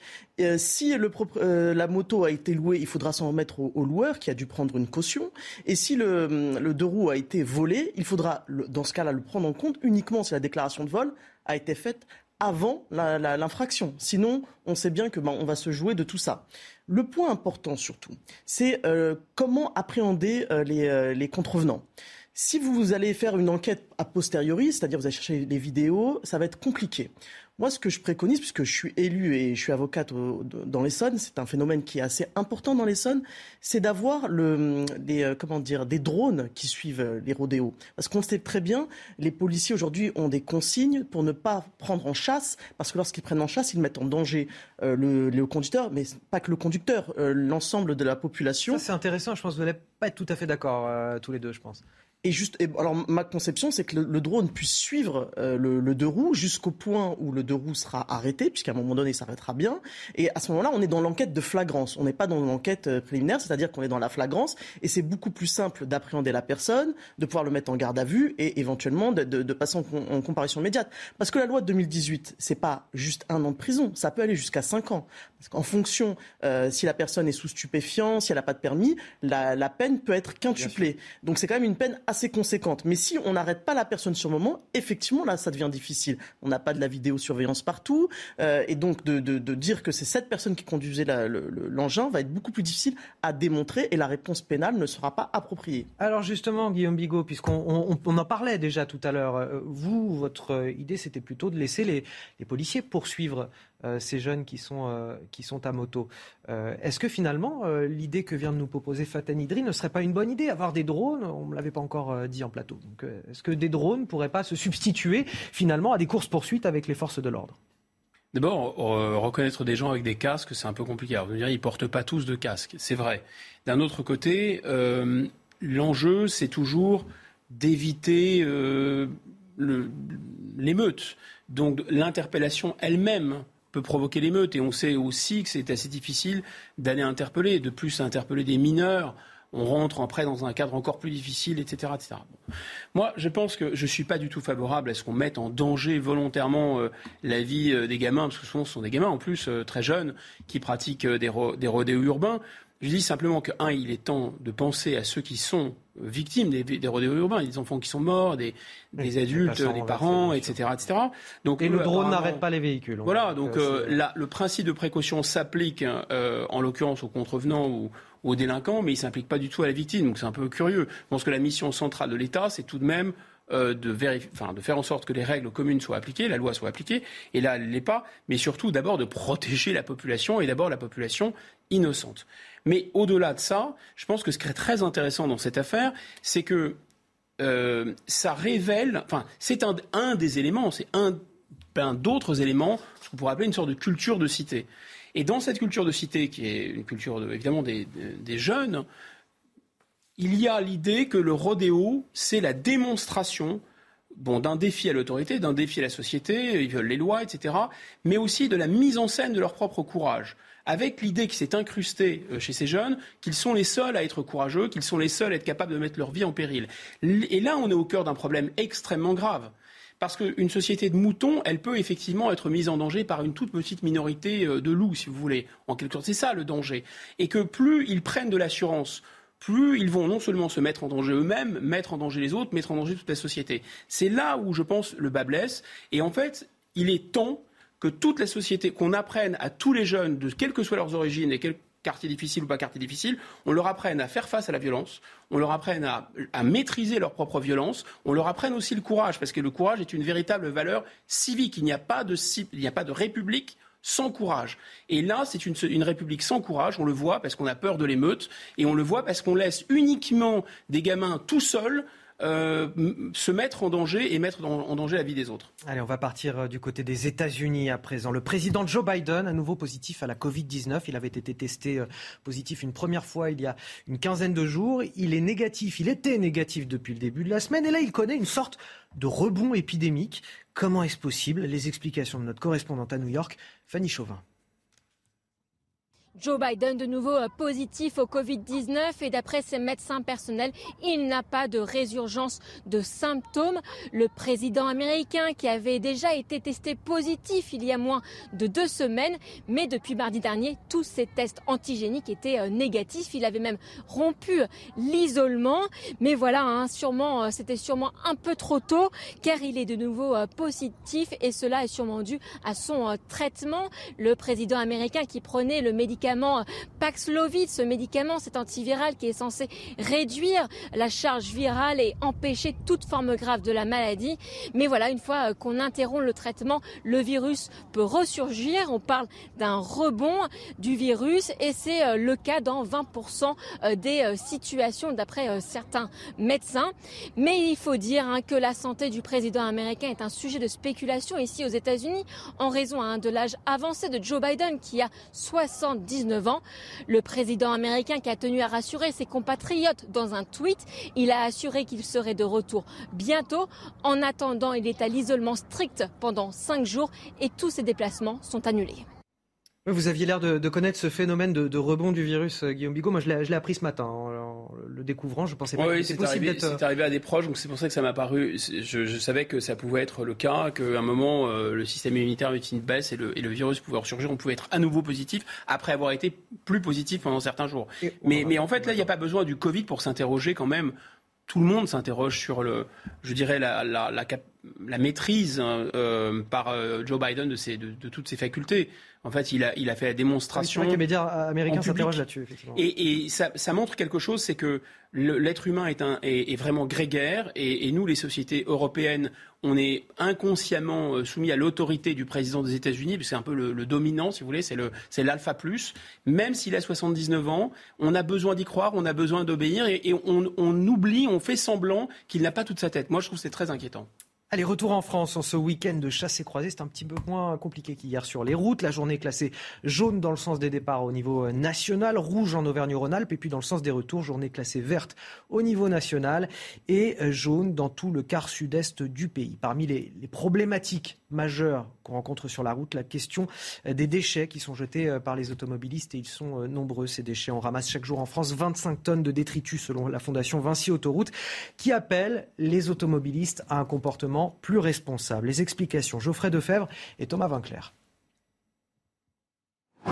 Comme 27% des Français sur l'autoroute, êtes-vous adepte de gétomanie Selon une étude publiée par la fondation Vinci Autoroute, un Français sur quatre admet jeter ses déchets par la fenêtre de sa voiture sur l'autoroute, un jeune de moins de 35 ans sur trois. À vrai dire, j'avais plutôt l'image d'un conducteur plus âgé. Les Français sont des porcs, ils ont plus d'éducation, c'est pas surprenant. Je pense que c'est la facilité en fait.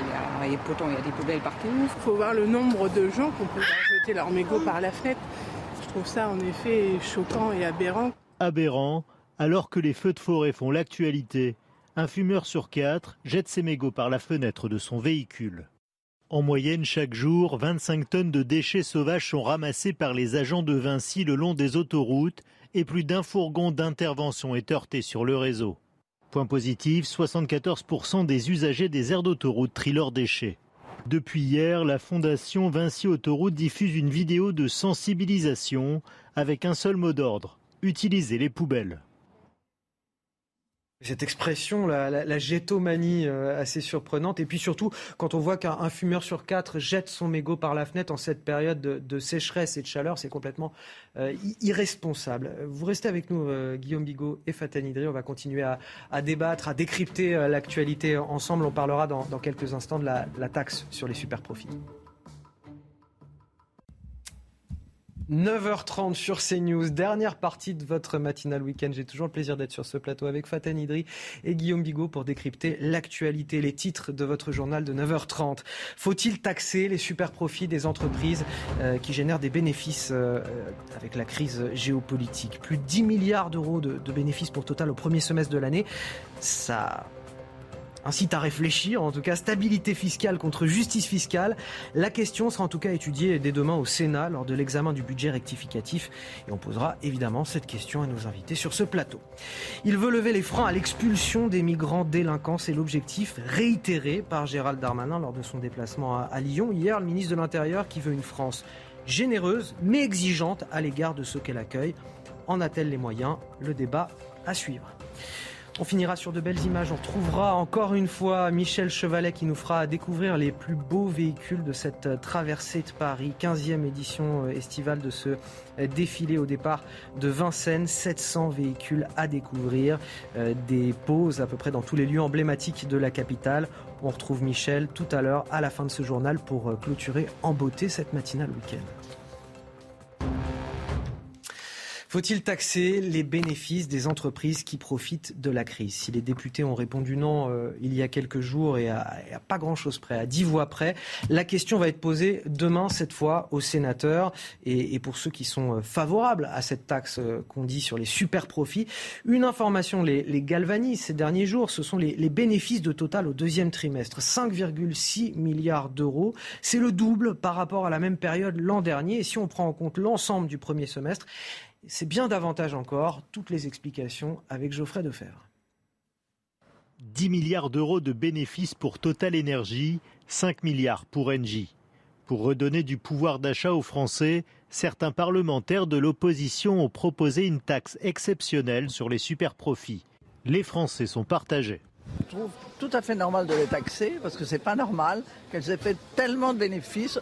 Bon, ça c'était une opportunité pour eux et c'est pas forcément nécessaire de les taxer. Et je pense que c'est pas forcément le, la bonne méthode euh, et le bon moment. Ils ont fait beaucoup de profits, donc il faut qu'ils payent aussi. Le gouvernement préfère que les entreprises participent directement à l'effort collectif. Total s'est engagé à réduire le coût à la pompe. Engie a versé 100 euros aux bénéficiaires du chèque énergie des solutions économiques concrètes pour le pouvoir d'achat, mais laissées au bon vouloir des entreprises. Compter sur euh, la bonne volonté de Total pour baisser les prix du carburant et puis nous, on ne va pas légiférer.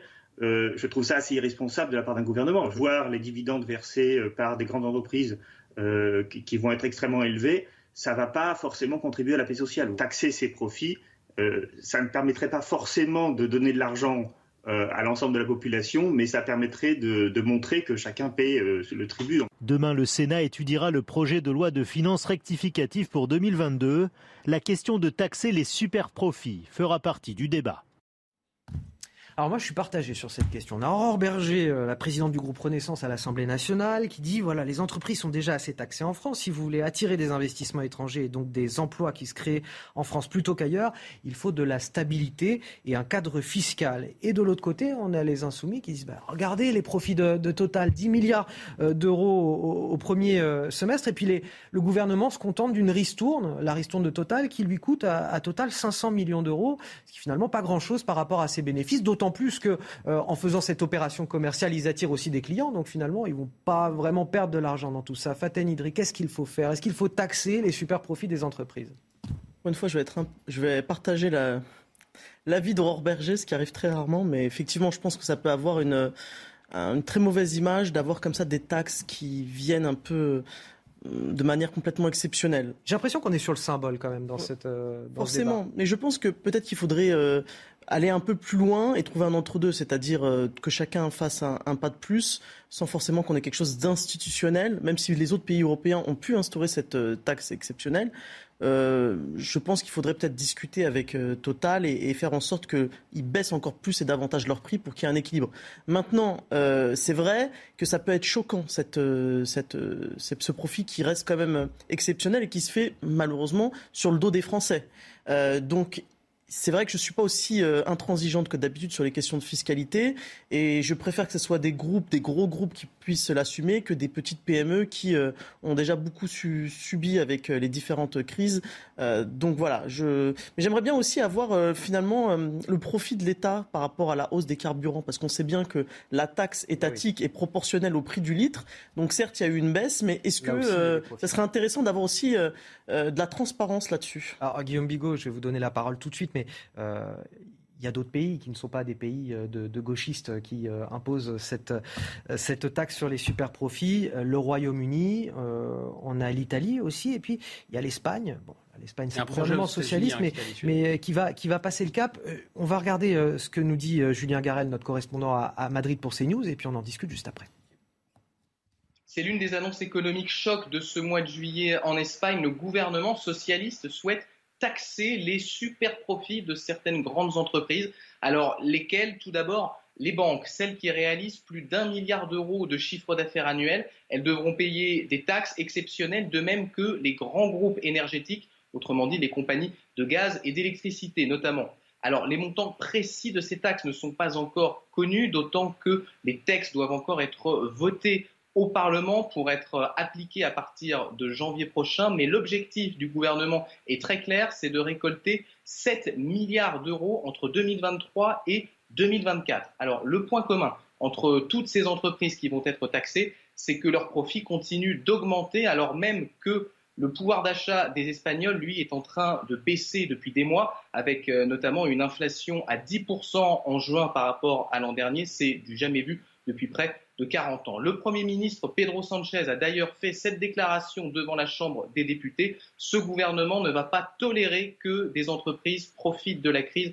pour s'enrichir. Alors ces mesures, à part peut-être dans les rangs des compagnies concernées, elles sont plutôt bien accueillies en Espagne, d'autant plus que l'idée, c'est que l'argent récolté serve à financer des politiques de protection du pouvoir d'achat, comme par exemple la prolongation d'une remise à la pompe sur le prix des carburants, une baisse de la TVA sur l'électricité ou encore une hausse des pensions de retraite. Guillaume Bigot, cette taxe sur les superprofits, on en pense quoi? On en pense d'abord que Total, ça s'appelle Total Energy, vous avez vu qu'il y a un petit peu de, vert, c'est un peu verdi dans leur logo. Donc ça, c'est dû au fait que vous, moi et... c'est pas Total Essence, c'est pas Total Carburant, c'est Total Énergie. Ça marche de pair avec les éoliennes et, avec l'énergie euh, alternative. Et donc, on a financé ça avec nos impôts. Donc, ils ont déjà des subventions, des aides, ce qu'on ne vous raconte pas. Deuxième chose qu'on ne vous dit pas non plus, c'est que, euh, en fait, euh, c'est de l'optimisation fiscale. Avant même cette affaire de super profit due euh, à, la crise, euh, à la crise en Ukraine. C'est-à-dire que Total, quand Aurore Berger dit les entreprises sont déjà assez taxées, ah oui, oui, bah ça c'est sûr. Les PME, 25%, la moyenne du CAC 40, 17%, c'est inférieur. Mais Total, zéro. C'est-à-dire qu'ils ne déclarent aucun bénéfice en France, alors que manifestement ils en font. Ils ont 3300 stations-service en France. Et ils ont des activités très importantes, notamment de, euh, recherche et d'investissement en France. Donc, je pense qu'ils ont du crédit impôt recherche, par exemple. Ils ont des subventions, etc. Donc, ce n'est pas une situation injuste, si vous voulez. C'est une situation inique, scandaleuse. Et en fait, on est dans un paradoxe tel que ces grandes multinationales, on le sait, elles sont toutes tentées de faire de l'optimisation fiscale. Apple fait de l'optimisation fiscale, euh, Uber fait de l'optimisation fiscale, grands amis d'ailleurs du, pouvoir en place. Euh, McDonald's fait de l'optimisation fiscale. Et quand on essaye, parce que l'argument c'est de dire, mais si vous les taxez, elles vont partir ailleurs. ok mais elles ont besoin quand même du marché français aussi. Prenons le cas de McDonald's. Euh, Bercy s'est mis sur le dos de McDonald's, si j'ose dire, et leur a fait rendre gorge 1,6 milliard d'impôts qu'ils auraient dû payer en France s'ils avaient été honnêtes, ils avaient déclaré leurs bénéfices en France. Donc on arrive finalement à faire ça avec des multinationales américaines, mais une multinationale française, comme par hasard, euh, on l'épargne. C'est un peu comme le nuage de Tchernobyl, tiens, bah, ça passe pas par chez nous. C'est curieux. Donc ça ne va pas, il y a quelque chose qui ne tourne pas rond, parce qu'effectivement, il y a bien une situation de super profit due à des décisions prises par le pouvoir politique, en l'occurrence des sanctions euh, en Ukraine, qui, nous impactent déjà, euh, qui rapportent plus d'argent à Total de manière euh, injustifiée, d'une certaine façon. On demande aux Français un effort, on ne demande pas à Total un effort, c'est bizarre. Et enfin, surtout, l'État, lui, il profite aussi de cette situation, il faut le rappeler. On s'était quitté hier euh, matin, euh, Fatah Idri, sur euh, l'arrivée de Gérald Darmanin à Lyon, notamment pour s'enquérir de la situation dans le quartier de la, Guillotière. Le ministre de l'Intérieur qui était donc venu affronter le, ras-le-bol de la police et surtout des habitants. Est-ce qu'il est allé au-delà de l'opération de, de, communication? Je vais vous poser la question dans un instant. Je voudrais juste qu'on l'écoute puisqu'il est revenu sur la question de l'expulsion des délinquants étrangers. Regardez. Depuis deux ans, on a expulsé 3000 étrangers délinquants.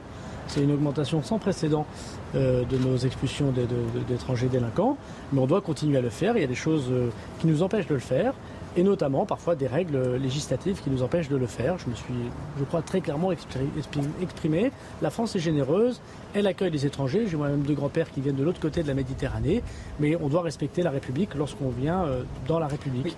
La France est généreuse. Elle accueille tout le monde, elle ne regarde ni la religion, ni la nationalité, ni l'âge, ni le sexe. Euh, ni le genre. Elle est généreuse et je pense que c'est très bien qu'elle reste généreuse.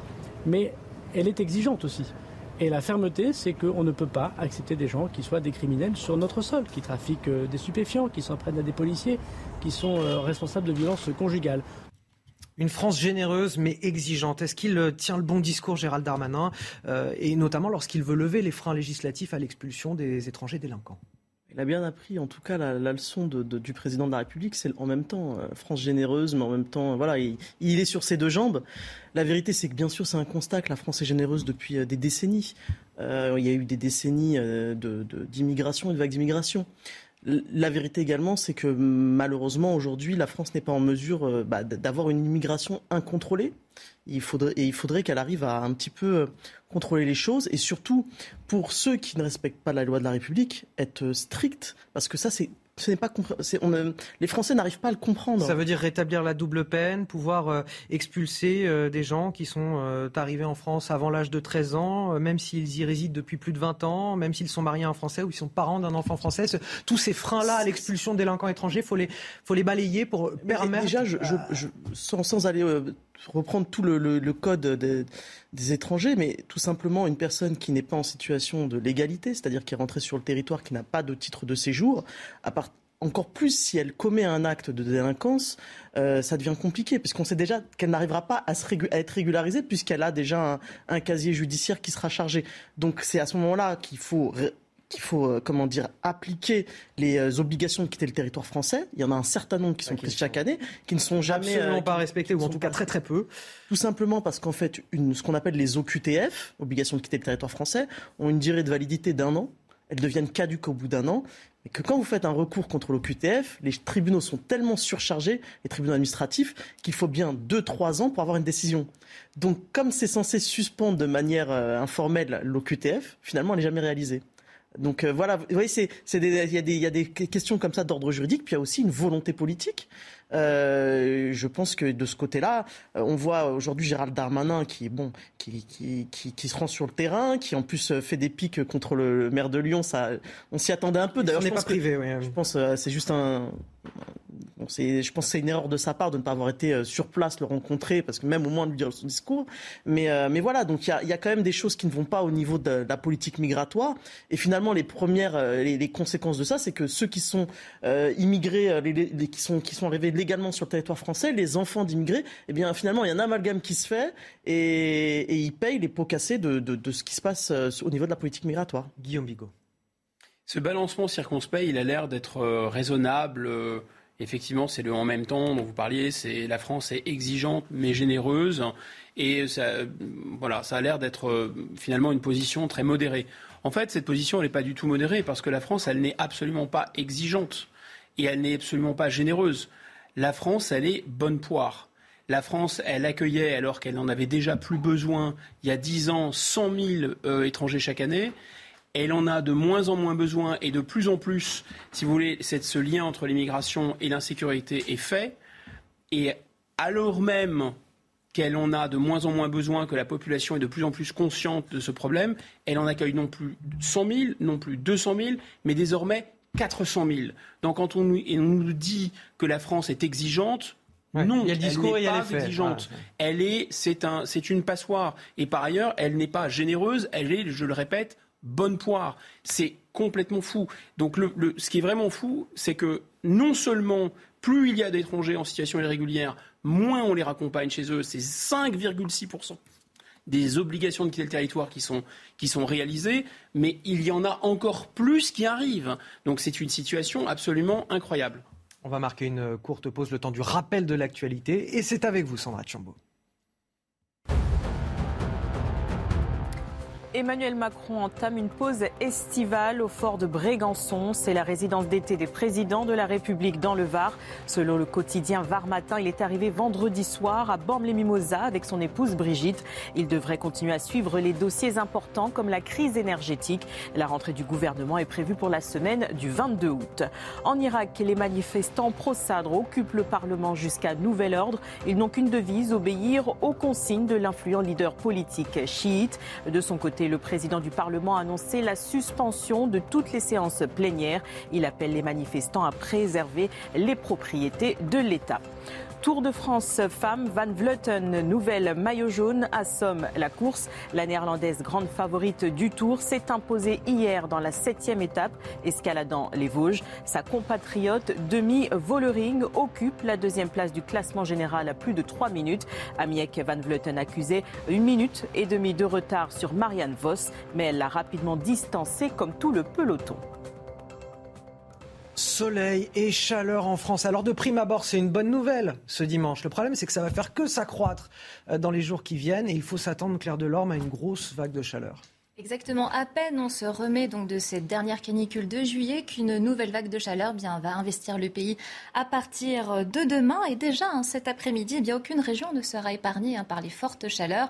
Quand on parle de fortes chaleurs, je précise, hein, c'est lorsque le seuil des 30 degrés a été dépassé. Et ça sera le cas, par exemple, pour Paris avec 31 degrés, 33 degrés à Bordeaux, 34 degrés à Lyon et jusqu'à 37 degrés à Marseille. Et ce n'est qu'un début, car à partir de mardi, eh bien, nous allons encore avoisiner donc les 40 degrés. Ça se passera donc dans le sud-ouest, plus précisément vers, la vallée de la Garonne ou encore vers la vallée du Rhône, la Méditerranée en général. Et donc mercredi, eh bien, euh, cette vague atteindra son pic avec des pointes à plus de 38 degrés qui vont investir jusque dans la région Grand Est. Donc quand même des fortes chaleurs qui vont régresser à partir de jeudi, mais seulement pour la moitié nord, euh, car dans la moitié sud, eh bien, c'est une chaleur qui à nouveau s'installe, perdure et qui pourra même euh, s'intensifier. Mais Météo France nous, donnera beaucoup plus de précision hein, dans les prochaines heures, car c'est pareil, nous ne sommes pas à l'abri à nouveau d'une nouvelle alerte canicule dans les prochains jours, mais seulement pour les régions du Grand Est. Donc juste pour finir, hein, vous me direz, Anthony, mais après tout, c'est l'été il fait chaud. Pourquoi pas C'est normal. Hein, donc euh, voilà. Enfin, pourquoi Mais pourquoi s'inquiéter Et pourquoi surtout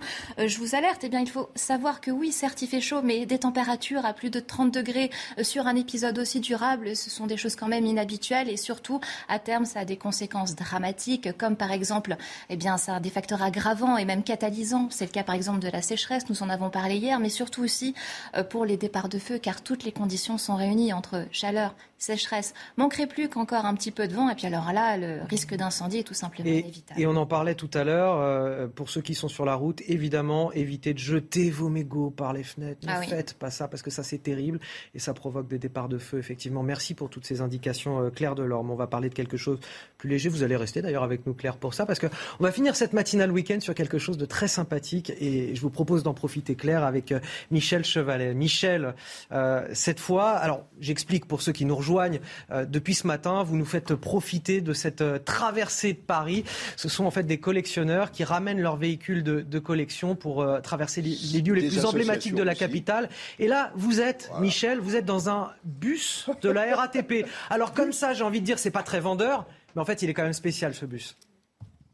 Oh, bah, il a été restauré. Attendez, c'est le bus que l'on a connu entre deux guerres. Euh, C'est les, Renault, ce qu'on appelait les, TN, un peu poussifs, asthmatiques. Mais, mais, mais, mais à l'époque, regardez, mon cher, Vincent va vous le montrer, eh, il y avait des fauteuils en cuir, enfin en moleskine même. Mais ça, c'était l'ambiance que, de- du bus euh, que j'ai pris quand euh, j'étais étudiant. Et puis à l'arrière du bus, attention, Vincent, attendez, Vincent, c'est périlleux, il fait une belle marche arrière, on est en direct. Là, il y avait ce qu'on appelle ouvert on tend- la- la plateforme, et puis là, et ça, on- c'était ding, le receveur était là, on partait, on mettait la chaîne, et puis nous, quand on était môme, on cavalait derrière pour s'accrocher, ça, et souvent, souvent, il était tellement chargé à l'arrière, moi j'ai connu ça, que la, la plateforme, vous voyez, elle n'est pas haute, hein. Il y a 15, 15 cm. Ben, elle arrivait sur les chaos, parce que les routes n'étaient pas celles d'aujourd'hui, à, à frotter. C'était l'attraction du coin. Alors, je vais vous montrer aussi, tout de même, parce qu'il a été restauré par euh, le musée des transports, et c'est ça remarquable. C'est ça qu'il faut admirer. On remet toutes les pancartes, tout est d'origine, tout est d'origine. Puis, surtout, surtout, faut voir le, poste de pilotage. Enfin, c'est quelque chose. C'était du viril hein, à conduire. hein. Ah, c'est sûr que c'est pas de tourpeau de conduire ça. Moi qui ai conduit des cars modernes euh, pour mon travail, là en tant que bénévole, euh, je conduis des bus, des véhicules beaucoup plus anciens que ceux que j'ai conduits quand j'étais en, en travail. Et donc, euh, je me rends compte que c'est Il n'y vraiment. avait pas, hein, pas de direction assistée, pas de freinage assisté. Voilà, Et exactement. puis un, chauffage euh, euh, emblématique. hein. Ah bah là, euh, le chauffage, c'est le moteur. Là. Le moteur, il est sous le chauffeur. Alors en été, c'est terrible. L'hiver, c'est mieux dans un sens. On va mais- vous le montrer en image. Vincent, on va vous le montrer en image. Regardez, voilà, voilà le moteur, le 4 cylindres Renault, un peu poussif, asthmatique, et qui se mettait terriblement à chauffer euh, l'été. C'est pour ça qu'il fallait enlever les, panneaux pour le refroidissement. Et puis voilà, pour, pour, terminer cette balade dans Paris, vous voyez partout, on, en voit passer. C'est ça qui est merveilleux.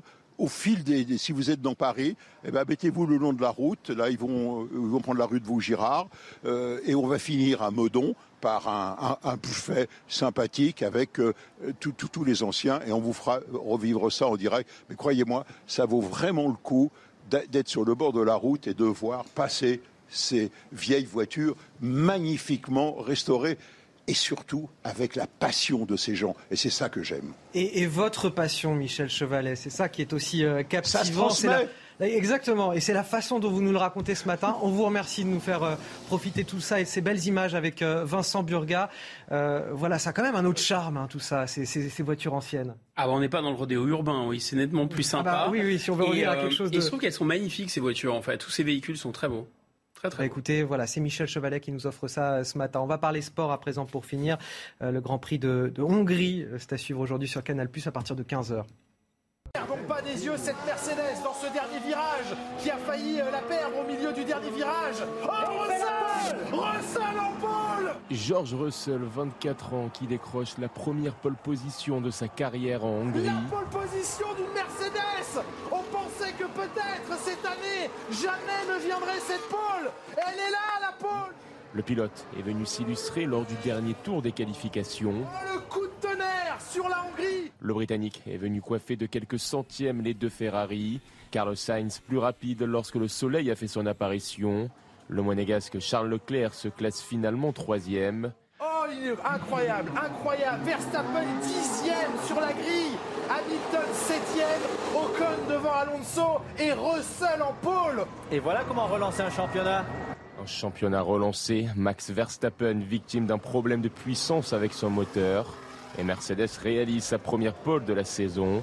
Du côté des Français, Esteban Ocon, vainqueur du Grand Prix l'an passé, prend la cinquième place. Pierre Gasly partira à la 19e position, éliminé dès le deuxième tour des qualifications. Trop peu de temps dans cette euh, matinale week-end, mais on est très heureux de, partager ces moments avec vous. Merci euh, Guillaume. Euh, Merci à vous. Merci Claire Delorme pour toutes ces précisions sur la semaine à venir et Fatah Idri d'avoir accepté notre invitation. Restez avec nous dans un instant sur CNews. C'est Thierry Cabane pour Midi News et nous on se retrouve la, la semaine prochaine pour le matinale week-end. Ravi de vous retrouver sur CNews pour votre météo. C'est un 1er août qui démarre avec de fortes chaleurs, puisqu'à nouveau, une nouvelle vague de chaleur nous concernera dans les jours prochains. En attendant, place à ce ciel donc très lumineux sur l'ensemble du pays. Tout de même, quelques dégradés nuageux auront tendance à circuler sur le tiers nord du pays, particulièrement des Pays de la Loire en remontant vers le Haut-de-France. Et déjà, le vent se met en place en Méditerranée, donc attention au risque d'incendie qui, à nouveau, est maximal. Dans l'après-midi, très peu d'évolution, si ce n'est que davantage de soleil, mais quand même une petite averse orageuse pourrait poindre le bout de son nez en fin d'après-midi dû à l'évolution du vent partout ailleurs. Nous restons au sec. Donc je vous le disais, des températures encore très chaudes en Méditerranée au lever du jour. 26 degrés du côté de Perpignan, c'est le lever du jour. C'est entre 5 et 6 heures du matin. Donc vous vous rendez bien compte que ce sont des températures anormalement chaudes. Et même, il fera chaud partout ailleurs. 19 hein. degrés à Paris, 17 degrés à Strasbourg, tout comme du côté de Bordeaux. Donc une chaleur qui à nouveau investit le pays dans la journée de demain avec des points de plus de 37 degrés encore près de la Méditerranée. Nous pourrions prendre quelques degrés de plus en température de ressenti au meilleur de la journée. Il fera chaud absolument partout. Euh, seuls les bords de Manche seront beaucoup plus tempérés avec un mercure entre 24 et 25 degrés. Donc la suite s'annonce encore tout aussi anticyclonique et de plus en plus chaude puisque cette vague de chaleur va progressivement investir les régions du nord dans la journée de mercredi, surtout vers la région Grand Est avec des pointes de plus de 38 degrés. Une vigilance canicule pourrait se mettre en place, mais d'ici là, nous en reparlerons dans les prochains bulletins.